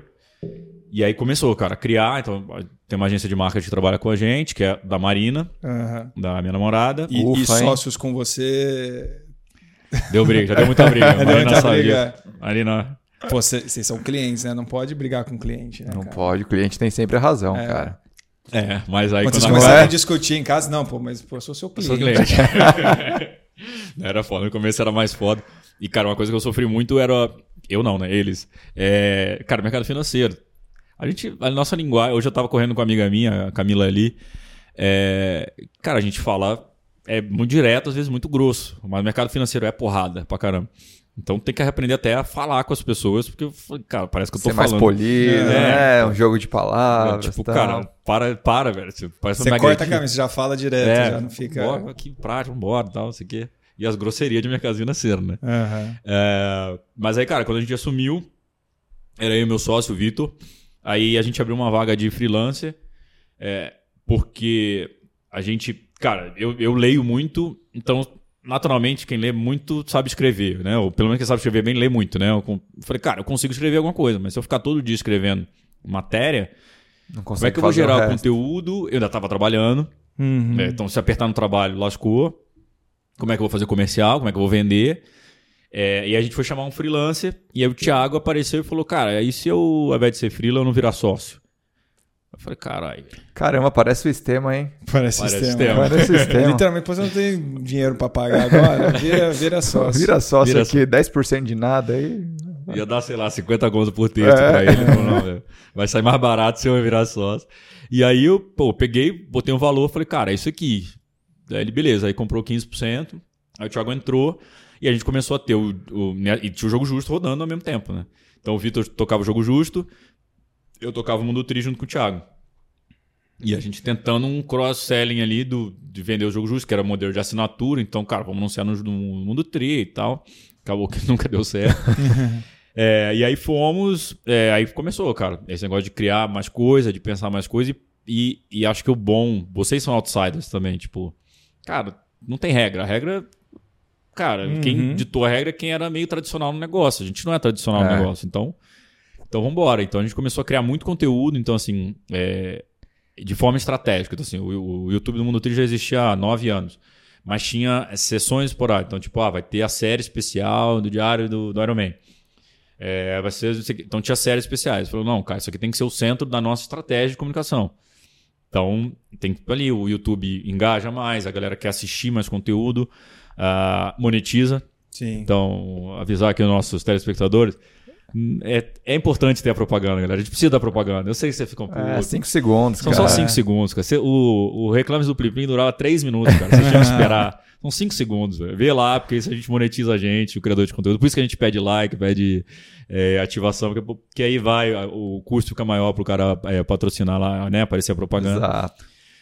Então a gente começou a desenhar essas estratégias mesmo, cara. Onde é que a gente vai gerar conteúdo? É, como é que eu arrasto a galera de um para outro? O que, que eu vou fazer e tal. Então a gente quis mudar de um portal de mídia para um gerador de conteúdo do mundo do Endurance. Então foi um. Com parece várias mídias diferentes. multipla, é, multiplataforma. Multiplataformas. que Fica, fica- Mas você acha que teve algum momento que deu um boom assim, lá no, no Mundo Trick, deu uma virada de chave pra vocês? Cara, demorou um pouco, assim, que a gente pegou o primeiro ano ainda com pouca prova, principalmente prova grande, né? O, a marca Iron. Mas foi bom para ter um ano da gente poder E arrumar a casa, começar a fazer as coisas. É, a gente ficou com o jogo justo em paralelo até dezembro. E aí, até janeiro, perdão, desse ano. É, e, cara, já gerando muita coisa e tal. E eu tava tendo. O, o meu sócio, não, o Vitor, já não tava mais tão empolgado para trabalhar lá. Ele acabou saindo agora em fevereiro. Saiu, cara, ele saiu, mas ele tava com a conta do banco nosso até semana passada. Então, assim, cara, parceiraço desde sempre.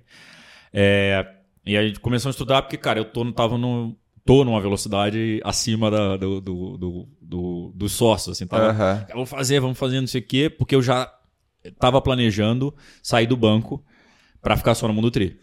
Então, assim, eles dois não. Eles queriam ter o Mundo Tri paralelamente. Eu queria virar. É, aí, talvez, de novo, esse lado mais competitivo, esse lado mais.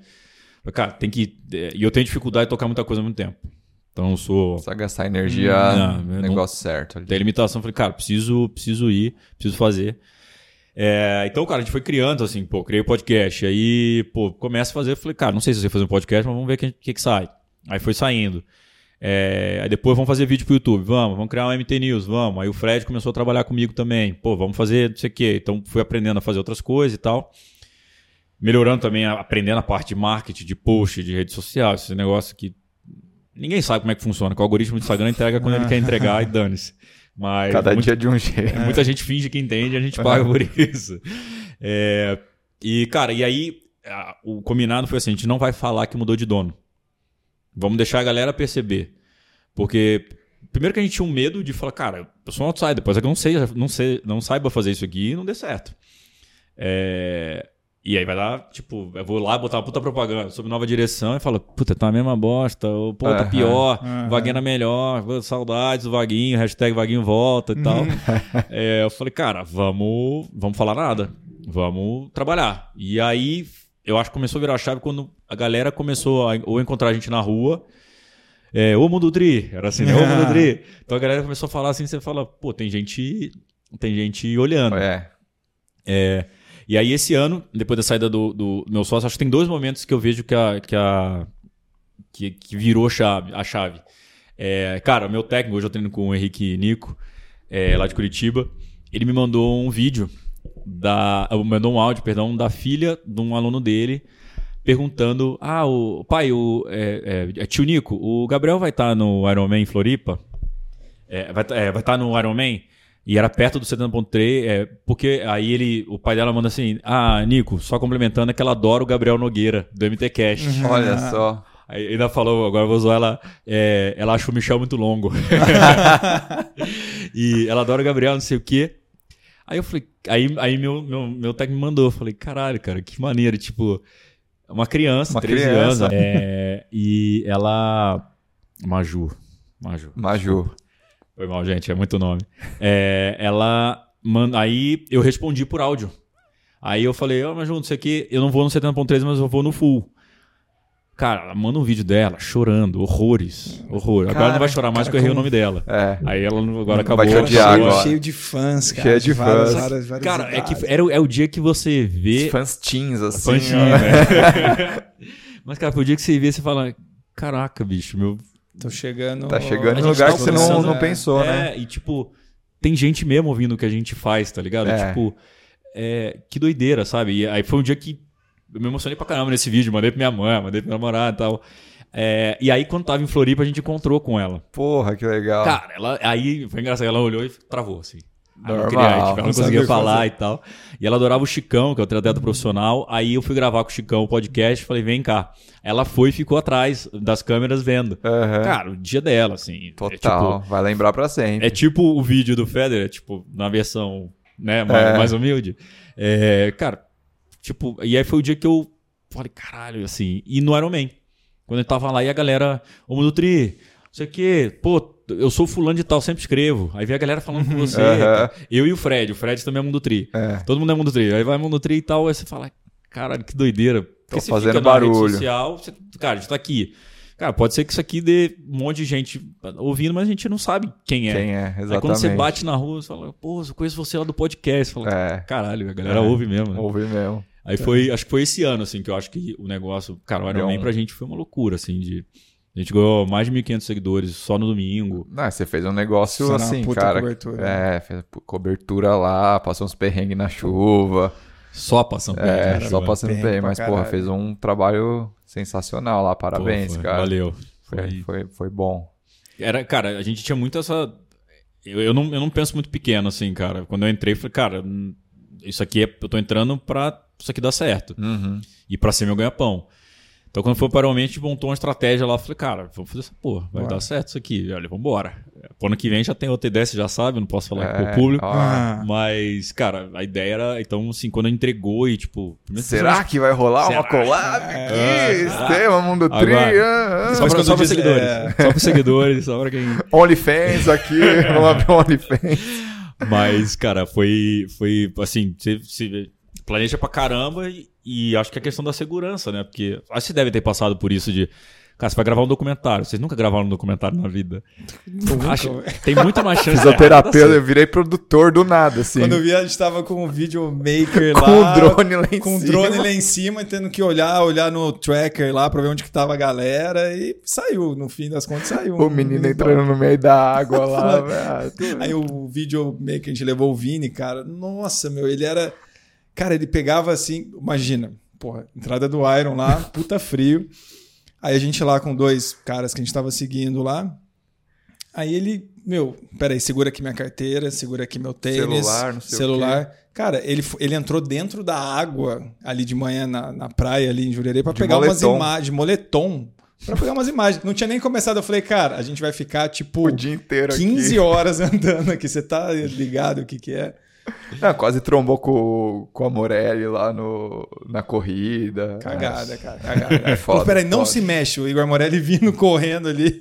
Agora tá, agora você Agora pode sair dali, cara. sem Foda, noção, cara. foda. Porra, mas você tava numa correria lá, porque a gente tava tá contando isso porque a gente na correria fazendo esse documentário e vendo você também lá dentro, do, atrás do pórtico lá, do, que era onde a gente queria estar, né? Então, É, detalhe, mas a gente, né? não, tá no, a gente não tá no nível mundo tri. Ainda É, não, mas, mas a, não, gente tá, a gente tá mirando Não lá, conseguimos cara. essa credencial. Igual no comecinho do episódio que eu falei, pô, os caras estavam até com helicóptero lá, velho. É, a vai- Porra, Não, não, temos sério, budget cara. ainda, ainda para helicóptero. E, Ainda. não, puta estrutura. E aí a gente vendo você lá numa baita correria, fazendo transmissão e atrás lá do, do pórtico, lá depois na chegada. Não, entrevistando a galera lá, Entrevistando. os ganhadores, né? É. O Colucci, a Pamela, todo mundo. Pô, É, animal. cara, o que ajudou muito aí em relação ao jogo justo é que, cara, quando o Mundo Tri, você fala, cara, dá entrevista pro Mundo Tri. A galera vem. É, porra, é grande, os atletas querem aparecer. Então, é muito, abrem, abrem-se portas. E, e, cara, acho que eu tenho essa facilidade de, da, da resenha, né? Você tá até zoando, né? Gabi, parece íntimo. Mas, cara, me dá cinco minutos que É isso, velho, é isso. vai ser. Fui come- a gente comentar vocês lá no Iron. E eu sou assim, cara, eu vou, pô, tá falando de tal, não sei o quê. Pô, beleza, prazer, Gabriel, não sei o quê. Pronto, ali já. Meu sogro falou, ele falou, Gabriel, se ficar na ilha deserta, ele, ele grava um podcast com a árvore. Com o coqueiro. Sabe? E Ele quais falou- as perspectivas aí pro, pro mundo tri, assim? Sei que não pode soltar muitos É, spoilers e tal, mas o que, que vocês estão pensando aí daqui pra frente? Agora você tá totalmente no, no mundo tri também, né? Não tem mais, mais banco aí. É, Agora é IPO, vamos, vamos pra bolsa, vamos abrir o capital na bolsa. é. Cara, é, eu saí do banco tem um mês, um mês e pouquinho, tomei a decisão, ia ser expatriado de novo. Falei, cara, não quero, vou tentar. Tem que tentar isso aqui. Se eu não tentar, eu não, não vou dormir tranquilo, sabendo que eu não tentei é, viver disso. Hoje o Monotri não me dá salário, viu, gente? Por isso que a gente fica pedindo dinheiro toda hora lá, que tem que pagar as contas. Então, é, botei também no meu planejamento que é um ano sem salário, é, no máximo, também para não ficar vivendo de Claro. sonho, que tem que pagar conta. Ah, nesse meio do caminho, cara, a gente tá trazendo mais uma pessoa para trabalhar com a gente. Então vai ter agora o, o Lucas, que vai trabalhar com a gente na parte de marketing, justamente pra gente alavancar mais. Então a ideia é que o Mundo Tri. É, que assim, que tá tendo uma dificuldade, cara. Gravar conteúdo é uma dificuldade, mas pensar todo o conteúdo que você tem que gravar dá trabalho, porque Dá você tá fazendo trabalho. comercial, não sei o que. Então, assim, primeiro roteirizar o que você vai fazer, quem vai falar, pô, dá pra ativar a marca, não dá, não sei o que, todo esse trabalho. Então vamos ter uma pessoa para ajudar nisso. Pra, velho, acelerar mais, assim, cara. Eu meter o pé no acelerador mesmo de, de mais conteúdo, é, mais recorrência de conteúdo no YouTube, novas redes sociais também. Então, galera tem Novas falado- redes sociais, novas hein? redes sociais. É, não, é, já abriu, a gente deve ir pro TikTok. Aqui, ó, dancinhas do É, Gabriel, pá. Tá. Aqui, né? Não, Cara, mas na verdade, eu, eu sempre fui meio pre- preconceituoso assim, com o TikTok. Falei, cara, só que é, esse negócio do Instagram entregar, entregar. Por exemplo, vocês têm os cortes. Cara, é, eu ve- vejo caras que fazem cortes de podcast só pra botar no TikTok. Corte de um minuto, É. vira pra Reels, vira pra TikTok, vira pra Shorts. E, cara, o engajamento só. pa- é, dizem os especialistas que o engajamento do Instagram melhora quando, você- quando, quando tu tá no TikTok também. É, tem que estar, Entendi. cara. Tem, Tem que estar tá. no bololô ali. Tem que É. estar no meio, cara. Só que, cara, a galera fala, ah, faz TikTok, faz não sei o quê. Cara, você tem que pensar conteúdo, criar trampo a conteúdo pensando É. para a plataforma. Real. É, porque, é, cara, tem que ter uma estratégia de conteúdo, de como, como você quer comunicar, onde você quer chegar. Então, a gente deve ir pro TikTok ainda esse ano. Ah, a gente. Cara, o YouTube continua firme e forte ali, mas a gente esse mês não conseguiu gerar conteúdo por causa disso, de, cara, essa, essa correria e tal. Então agora tentar voltar. Dois anos depois eu vou fazer o corte do meu podcast. agora né, que eu não fiz. Cara, que isso? Que, tipo, eu não vou ter de novo tempo pra olhar o podcast. Então, assim, o, o Lucas entrando agora vai ajudar nisso. É, e ter uma pessoa pensando estratégia ali dentro. E eu poder fazer mais a parte comercial, outras áreas, e tipo, essa de comunicar e tudo, que é mais minha parte. Então, assim, cara, a ideia é, é ir para essa parte, pisar mais ainda no acelerador. Ano que vem, talvez mais eventos presenciais. É, não sei, estamos vendo muita coisa assim. E acho que uma coisa, vocês, por exemplo, não, não devem ter aberto o, o sistema pensando em virar fazer doc documentário. Então, tipo, eu não. Do nada aparecem umas coisas meio loucas assim, que eu acho de fazer, não sei o quê. Eu falo, vamos ver aí, velho. O que, que você tá falando? Vamos lá.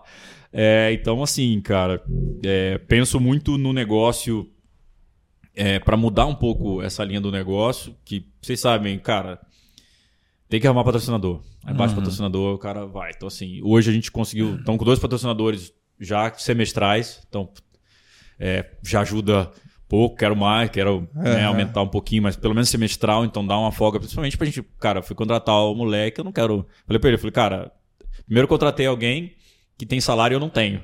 Eu falei, em teoria eu sou o dono, mas você ganha muito mais que eu. É, é, mas eu não quero contratar você agora pra dar três meses e não tem mais caixa. Aham. Então, aí meu lado financista também tem que entrar.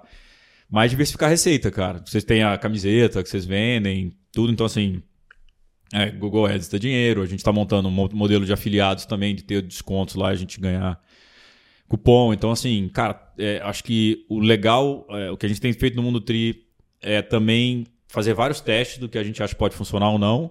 E, cara, não funcionou, recolhe e, e cara, segue o baile. Fiquei mais tranquilo agora, Fabião, que a gente tá fazendo certinho também. Então Tá. tá, tá na sinergia Então- com, com, com o Gabriel É aqui. porque nossos convidados são todos estratégicos, assim, pra gente sempre ter uma consultoria É. aqui gratuita. aqui. Exato. Mas e o Gabriel atleta? Quais os planos aí? Gabriel Atleta, boa. É, ex-atleta. Eu sou um ex-atleta em atividade. Ex-atleta falo- atividade. Cara, é, então, agora eu, não sei se eu vou conseguir fazer triatlon mais, por incrível que pareça, porque as provas que eu quero fazer ou são perto ou são no dia da prova que eu tenho que trabalhar. Uhum. E, cara, então eu tô. Devo focar mais na corrida agora. É, ou maratona, alguma coisa. Acabei de voltar de Porto Alegre, né? Tava lá em Porto Alegre. É. Acabei não, né? Já tem dois meses que eu, eu acho que eu ainda posso ficar comendo e bebendo tudo que eu quero pós-prova. É, cara, acho que o esporte faz muito sentido, principalmente na hora que dá pra dar uma, uma, uma requentada nas ideias, ali sair pra correr e tal. Acho gosto muito dessa sensação de sair pra correr. Eu, no- no- eu treino muito no rolo, cara. É a hora que eu. Ontem eu tava vendo vocês treino pedalando. É a hora que eu consumo mais coisa também. Nossa, tanta coisa melhor pra você ver. É, mas. Pô, que Caramba. isso, cara. Era a hora agora de você pôr ele Agora- lá. Cara, puta que. mas Ele ô, levantou Fabião, a bola assim e você não cortou, cara. Eu só fui ver porque eu não tive o briefing, né? O Thiagão não me deu o briefing. Eu falei, cara, deixa eu É ver o briefing, né? Cara, isso Depois eu daí sou não adianta, meu. aqui. E ele acha que tá tudo bem. É assim, ele Mas que tá é legal, assim, bem. É bom, é cara. É Porque isso. quem convida passa o brief, explica, né? Ah, quando, é quando, é o, ser. quando é o Fábio que passa convidado, parece que o cara sabe tudo. Ele Assim, sabe que vai, lógico sabe, sabe sabe. todo o É roteiro. Sabe onde é que é a cozinha? já sabe as perguntas. A gente tem uma reunião. É, sobre eu não, aqui a gente vai na cara e na coragem. Inclusive, vamos pro momento Z2 agora. Ah, Momento Ah, Z2, da hora. Nosso patrocinador. Patrocinador master aqui, ó. Falar nisso, a gente saiu no, já saiu no episódio. Ah, deles, saiu. né, é, que já vai estar muito pra já frente vai estar esse pra episódio frente, mas aqui. fala de novo. Mas quem cara. quiser assistir, a gente foi lá no mundo, no, no mundo, Mundo Z2. Vocês vão no Mundo Tri já depois. É. Tá, lá no Z2 mais 2, com o Putinelli e com o Vitor, falamos umas groselhas lá, uma hora da gente Só falando. groselha. groselha. Mas foi legal demais. O Gabriel foi lá também, assistam o episódio dele que tá, que tá legal também. É, eu- mas eu fui na, na época. Hoje Da- vocês estão na alta. Vocês É. estão, já, é, eu fui Hoje- na raiz, vocês foram Nutella. já. É, hoje a gente, a gente foi lá na, na casa Z2. Na casa. É, boa. Bom, momento Z2, aquele momento que você achou que tudo ia dar errado, mas algo te deu energia e você conseguiu concluir.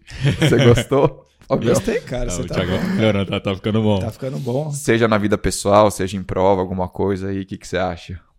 Cara, ontem, no, no- no meu auto-briefing, eu fiquei pensando, fiquei pensando nessa resposta, resposta ensaiada.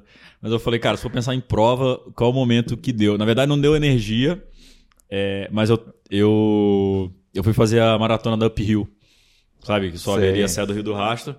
Cara, tava muito bem preparado, treinei bem, treinei bem, fiquei até sem, sem tomar as minha, minha, meu vinhozinho na, na sexta, tomar minha breja.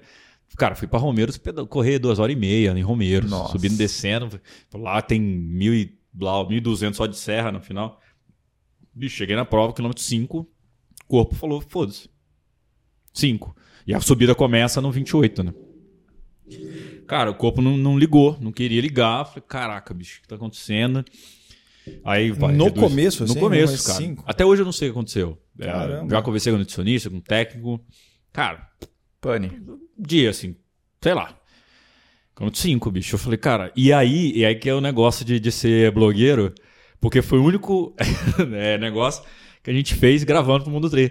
A gente fez o diário da Pirreu. Então te deu Eu falei, energia. caralho, velho, o que, que eu vou fazer? Aí tava eu, a Fernanda Pilege o Luca, o Luca Niccioli, o namorado dela. Falei, cara, tomara que o Lucas vá que a gente pega outro É, personagem não, e o aqui, né? Luquinhas, porra, corri pra Lu- caralho, velho. Luquinhas corre pra caramba, é, quebrou também. Também? Encontrei ele junto, a Fê fez só os 25 no dia anterior, não tinha feito os 42. E, bicho, foi o dia de, de sobrevivência, assim, de falar, cara, vambora. Aí consegui meio que trotando ali e tal, cheguei, caminhei um pouquinho no até ali o 28, mas consegui chegar correndo 28. Depois, cara, foram 14 quilômetros Andando. andando e assim, eu brinco que eu sou o, no- o mais novo. Se eu tivesse uma credencial da, da Secretaria de Turismo, é tipo, cara, aqui é a cachoeira tal, aqui é. Cara, eu caminhei Foi a subida andando, inteira. né? olhando. E, pô, quem tal. já foi, velho, puta, é, é- é animal, visual é animal. Mas é duríssimo o negócio, é, é muito duro. Então, cara, eu tinha medo de parar de andar e não conseguia andar mais. Então eu ia, cara, andando e aquele negócio vai envergando lá. Aham. Então, meu momento Z2 seria a Pirril. Terminei a Pirril e graças a Deus tinha um quilômetro a menos, cara. Graças a Deus. Graças a Deus. Porra. Fez toda a diferença. Fez, esse pô, fez, velho. fez. E no final, né, fica plano. Falei, agora eu vou correr, Ah, né? é, Né, que tem quem dois disse? passos. Falei, não, Não cara, dá, assume, não. assume a derrota, velho. Já Deixa tá. E virou velho. conteúdo depois ou não? Virou. Virou? Só que, cara, é engraçado que eu botei a, a minha namorada pra gravar, pegamos credencial de mídia, os caralho, pra gravar. Ela me olhou com dó, não gravou. Falei, pô, isso dá mó ibope, cara. Pô, Nossa. isso é legal, pô, aquela. Sofrimento. Aquela É. sofrimento, a tela, tela preto e Vida branco, real, né? é. Né? Chorando e tal. Imagens de dor e sofrimento. Bom. de dor, mas, cara, foi, foi o momento. Legal. Foi punk, assim, mas a prova nunca mais faço. A prova é animal, mas eu não chega, não, não vou, não. Vou pra maratona mais planinha e vamos, Boa. E é isso. vamos pra PR agora. agora. Muito bom. Esse kit é seu. Oh, Leve garoto. para casa aí. Esse aqui? Você poder É. treinar pra sua maratona. Pô, show. Isso aí. Não sei se o Vitor manda Pouca Z2 velho. pra você lá também. Ele manda pra Marina o roubo das Marinas, mas o É Vitor tá É. meio jogo duro. Vitor, vamos, É, vamos aliviar. muito né? bom. É isso. Cara, indo pro final, a gente deve estar com umas 5 horas Já de podcast. estouramos aqui, já. Você falou lá que a sua, a sua fã jovem lá falou que gosta mais de- Do do, Michel. do- É, é, por causa que é- da duração. E você veio fazer um podcast longo com a É. gente aqui pra ela não gostar da gente. Ó, A gente, vai- a gente tá entre o Mundo Trio e o É. Michel aqui no, no tempo. Mas eu sabia que eu ia estourar. Eu falo demais. né? E, bom, a gente também sempre pede pro convidado fazer uma indicação de um livro, de igual Não o sabia, briefing. não. É, o briefing do, do Thiago, né, cara? Igual o briefing que o Thiago passou, né? Um- pro- porque o pessoal gosta, né? Pega dicas tal. De... Eu assisti o Gambito da Rainha que a Raíli indicou. Gostou? De- Cara, é legal, meu. Legal. É. Pô, é legal Eu mesmo. É, é uma minissérie, oito. Acho que são oito. oito Episódios. episódios. E bem legal. E aí a gente sempre. Momento tela Eu azul perdi aqui. um né, pouco. cara? Ó, e a cerveja é sem álcool, hein? É, sem álcool. Puta que pariu. Momento tela azul aqui. Do... Eu perdi um pouco. Não, não, mas era. Voltando, era. Então, pra você indicar, igual o briefing que o Thiago deu. Pode ser série, pode ser livro. É, essa foi uma tarefa difícil ontem também, que eu falei pra você, eu, eu- cara, eu leio bastante, assim, tipo, passado eu li uns 48 livros, assim, eu leio pra caralho. Caramba. Eu leio muito, gosto muito de ler. É, não li isso na vida. Na- Eu vi você tentando O ler. do ó. Agassi. O do... Ó, mas tô lendo o do Boston é lá, bom. viu? Boston é legal, Boston é legal. Cooperação Portuga é o legal dele também. tem que ser assim, É, curtinho. tem, que esse ser- tem que ter imagem, né? Tem Caramba, você leu 48 livros, cara. Foi. Mas- Teve, um, teve um ano na vida que eu fiz uma aposta. Eu, fiz, eu li 52. Era pra ser um por semana. Pode dar. Eu tinha, tinha um Excelzinho lá e tal, com 52 livros lá no ano. Mas você tem um, um tema específico que você gosta ou é diver- diversificado aí? Cara, eu, eu, eu gosto muito de biografia. Mas tem uns caras, indiquei tal livro, eu gosto muito de negócio, de business também, de, de mercado financeiro, essa parada. Ainda leio, ainda gosto de ler. É, de esporte, enfim, cara, consumo muito, assim. Eu tava, eu tava tentando lembrar, assim, algum, pensar em alguns livros especiais, assim. Eu gostei muito do Robert é, Iger, que é o CEO da Walt Disney, ESPN, etc. É muito bom a história de vida do cara, como é que o cara foi parar onde parou, a, a competência do cara. Na Cintaleb lá, o é, Skin in the Game, esqueci uhum. o nome. Eu sempre pego na língua original também pra dar umas praticadas, né? É, Skin in the Game era muito bom. O da Odebrecht é muito bom, polêmico, mas muito bom também. Conta a história da Odebrecht. Ixi, velho, tem. Ah, é, é, comece pelo porquê. Start, start with the why, se eu não me engano. É, é Simon. Do Simon. É, Sinek. Tá, é, é, o, é, o, lado cultural desse tema. É do, eu achei do, do, do caralho. Assim, tipo, esse, esse livro é. É, legal, é. Eu, eu, li ele no Kindle depois que eu vi uma palestra dele. Ah, tem um monte de conteúdo dele, né? Do, no TED Talks, ele é bom. Não, e vi, minha vida é Kindle também, cara, porque. Eu lembro da primeira mudança que eu fiz de casa, que eu, do, do ano que eu li os 52 livros. Falei, velho, tanta caixa de livro, não vou ler essas bostas nunca mais. E é agora só no Kindle. Pronto, tá ali, tá resolvido. É, mas acho que são esses. São esses, assim. E, cara, de série, acho que é o, o Last, Last Dance lá do, Michael Chicago Jordan. Bulls. Porra, é Top. fenomenal. Aquele, aquele documentário. Mas, bicho, eu adoro. Todos os documentários de esporte tem, acho que jogo sujo. Já viram? Que conta trapaças no esporte. São não, seis episódios. Puta, deve ser legal, do, hein? Tá no Netflix também e cada episódio conta sobre. Opa, uma situação. É, tamo junto. É, uma situação é, de. Aí tem tipo de aposta no basquete universitário. Aí tem um, cara, que é bizarro, que é sobre é, descobrir um esquema de matar em cavalo para receber o dinheiro do seguro, só que a, a morte parecia natural. Então ele eletrocutava o cavalo para parecer morte é natural para ganhar quando o valor do, de mercado do, do, do cavalo subia, Caramba. vendia para receber, é, caía, vendia para receber o que estava no seguro para comprar outro cavalo. Nossa. E bicho, descobriram até que um, um caso deu errado lá que o cara não conseguiu matar do jeito que matava e deu umas pancadas e descobriram. Nossa, deve ser animal esse daí, eu vou assistir. É, jogo, é, jogo sujo, Nossa, se eu não me engano. É muito, muito legal, sujo. são seis episódios. Cara, teve de, de juiz comprado em, em negócio de patinação. Cara, tem umas coisas. Esses clássicos. Muito louco. Muito é. bom. Para finalizar, perguntas, da galera, né? Vamos oh, lá. Muitas perguntas, que selecionar. Porra, Tive que selecionar. selecionar. Olha aqui, agora ó. Agora vem as perguntas. É, agora é 5 horas e meia. Ah, não, mas agora é aquele jogo rápido. Vamos perguntas lá. da ó. galera. Ó, começamos tô com. Famoso? Tô tá, famoso aqui, ou tô famoso? Começamos com elogios. Grande Moreno Misterioso. Ah, Moreno. Manda, manda abraço pra essa lenda. Aproveita e fala que 10k em 40 minutos é pace 4 e não 3,50. Sabe Cara, quem foi? Sei, o Beto. Beto Davi. O Beto é aquele que fez o 100km. O Sei, diabético. diabético. Quem a gente tá pra chamar ele aqui um dia? Ele fica, ô, oh, me chama lá, me chama lá. Não, eu vi o episódio dele lá no Z2 lá. O, não, a história do Moreno Misterioso, rapidamente, a gente foi na venda da fila, é. e a fila lá em São Carlos, e não tinha espaço para todo mundo. A fila, cara, tu vai ficar num quarto com o maluco aí.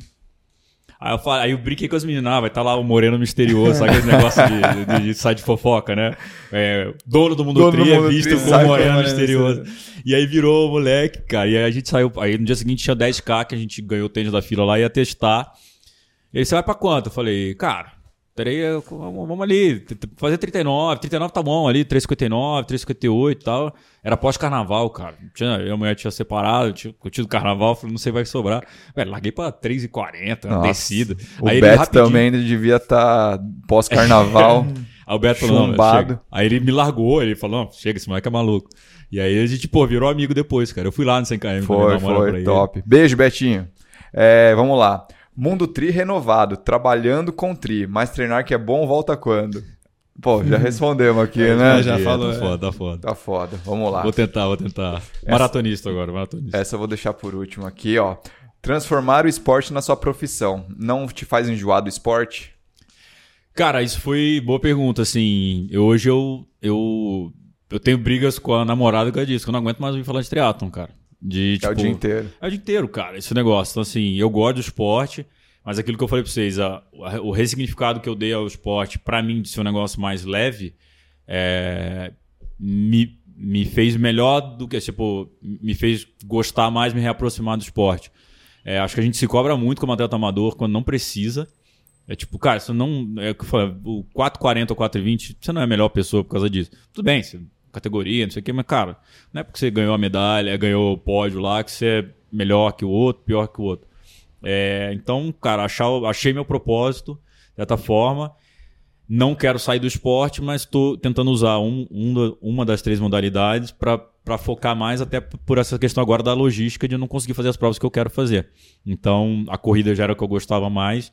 Então, vou ficando lá, mas, cara, eu adoro consumir o esporte, ver, ficar falando sobre esporte. Então, Top. mas dá uma enjoadinha assim. Muito bom. Qual a motivação para assumir os negócios do MT? Bom, já respondemos, né? Todas É, o, sim, que, o sim. que aconteceu. Né? E expectativas para o Mundial de Kona. Ah, a galera já tá. Já estão sabendo aí de alguma coisa, hein? Cara, Mundial em outubro. É a primeira vez que o Ian Frodeno, lá, que é o atual campeão e talvez um dos melhores triatletas da história, vai enfrentar o Christian Blumenfeld, que é o campeão olímpico. Que disputa. Que vai ser épico, mas, cara, eu sou sempre Ian Frodeno. Que homem Frodeno. Pra mim, é, ele ainda é o cara mais a ser batido. E acho que no feminino, Daniela Riff também, que voltou todas. Então já são os palpites aí. Legal. Pra, é só em outubro, mas daqui a dois meses só a Ah, prova. que mas- isso, já tá aqui, ó, fervendo aqui, Ah, ó. é Vamos que, agitar, a É, co- vamos Você agitar pode o fazer agora cenário. apostas, estão liberando, né? Fazer um site de apostas lá no MTCast, hein? Pô, tem prova pra caramba, Olha lá, cara. verdade, hein? É, ó, deu a, deu a Deu dica pra fazer, aqui. hein? Ganhar um bookmaker ali. Última pergunta aqui pra gente Essa finalizar, ó. Quantas vezes a Marina ficou trancada pra fora de casa? Ai, meu Deus do céu. Foram do, três, né? Já, acho que três. Cara, essa história, é, tipo, o nosso prédio tranca a porta e não, não abre. Tipo, você tem, tem que estar com a chave. É, é o Max House aqui, o projeto é lindo. Tipo, a arquitetura, é linda, mas não funciona. E, cara, bateu a porta, ela trava. Ela tranca, não tem como abrir. Então, cara, não- eu, eu. E pior que eu enchi o saco dela, cara. Pra. Eu sou, eu sou mais metódico. né? Assim, cada um tem, mas eu sou chato, eu sou chato, sou pentelho. Palavra é essa. Palavra técnica é pentelho. Falei, Marina, leva tua chave. Tu vai deixar, tu vai ficar de fora um dia. Tu vai ficar de fora. um dia. Quem foi o primeiro a ficar de fora? Eu. e, cara, foi assim, eu, eu tava lá, aí eu falei, cara, eu vou descer no térreo, tem um, o- a geladeira. Eu falei, cara, vou pegar um pão de queijo. Coisa de gordinho mesmo. Falei, cara, vou pegar um pão de queijo agora, à tarde. Tipo, terça-feira à tarde, vou comer um pão de queijo, dane Bom, bati a porta, falei, cara, Nossa. esqueci. e aí eu tava com o cartão, mas não conseguia fazer meu pão de queijo. Então fiquei esperando, paguei, sei lá, 150 reais pro cara abrir o negócio. Aí depois a Marina esqueceu já mais três vezes e tudo. Eu falei, bom, beleza, a Ai, vingança. Fica esperando lá E- fora. e- mas ela esquece direto, cara, direto. É inferno, enfim. mas- E aí, porque a gente tinha um outro apartamento que era por senha, então era mais fácil. Mais fácil. Ah, e aí, pô, vai sair pra pedalar, um monte de tralha, enfim. Mas ela, ela vai aprender, ela vai aprender. Muito bom. Tenho fé, Muito bom. tenho fé. É isso, Brasil. O episódio rendeu, hein, cara? Longo. Entendeu? Talvez a gente divida em dois esse episódio. 13 horas e 40 já de É. episódio. Não, põe na velocidade. É, põe vezes um e meio ali, Um pô. e meio, dá. eu só ouço no e-mail, cara. Eu, eu, ouço um também. ponto- eu também. 1.5, 1.8. É, é nóis. Brasil. Obrigado por ter vindo. Valeu, Bom demais. Muito obrigado. Continuaremos conversando agora. É, Agora agora é é com as, com as câmeras Agora desligadas. o negócio. Se quiser falar suas redes sociais aí, Mundo Tri, tudo, ó, sigam lá. Ficou o tempo inteiro aparecendo. Se você Se não, viu, seguiu ainda, Não foi impactado por isso. pô, pelo amor de Deus. Não, segue lá o Mundo Tri, fica de olho na gente, tem muita coisa vindo. Já sabem alguns spoilers do, do que tá vindo. Mas sabe que a gente faz com muito, muito, muito carinho, muita vontade de entregar algo diferente. E, cara, podem comentar tudo, ajudar a gente a fazer, que sem vocês não faz sentido. Caralho, não, isso aí, velho. E vambora. Obrigado aí, obrigado pelo convite, vocês dois. Deu certo. Ano, mês passado eu fui pro cara maratona, não consegui vir. Foi, foi. Mas agora estou aqui pós-maratona, podendo tomar minha cerveja aqui. E podendo contar mais histórias. mais, mais mentiras. É isso. Valeu. Muito bom. Fabião, recados, Fabião? Claro, vários recados. Então vai, começa aí a série. Pô, a gente tá cheio de estampas novas do Estema no site nosso, né? Da reserva, que a gente vai deixar o link Na aqui descrição embaixo. do vídeo. Né? Divide em seis vezes, tem várias cores, tem modelo baby look, feminino, masculino, Infantil. infantil, tem moletom a gente tá vendo para colocar. Em breve, também. moletom e regatas do Estema. Regatas é, também. pra você ali, né? no- Várias cores, praia, azul marinho, cinza, branco, preto. É isso. Então tá na descrição do vídeo. Olha lá. Quem quiser também ajudar o Estema, Catarse, tá na descrição Catarse. do vídeo. E aqueles recados de sempre, sigam a gente nas redes sociais aqui no Instagram, arroba Estema Podcast, Tica Amura, Fábio Bessa, Mundo Trilive, Nogueira G. Quem tá assistindo no YouTube, inscreva-se no canal, compartilha, bate sininho no Spotify, siga, cinco estrelas. Até semana que vem. Tchau. Valeu. Valeu.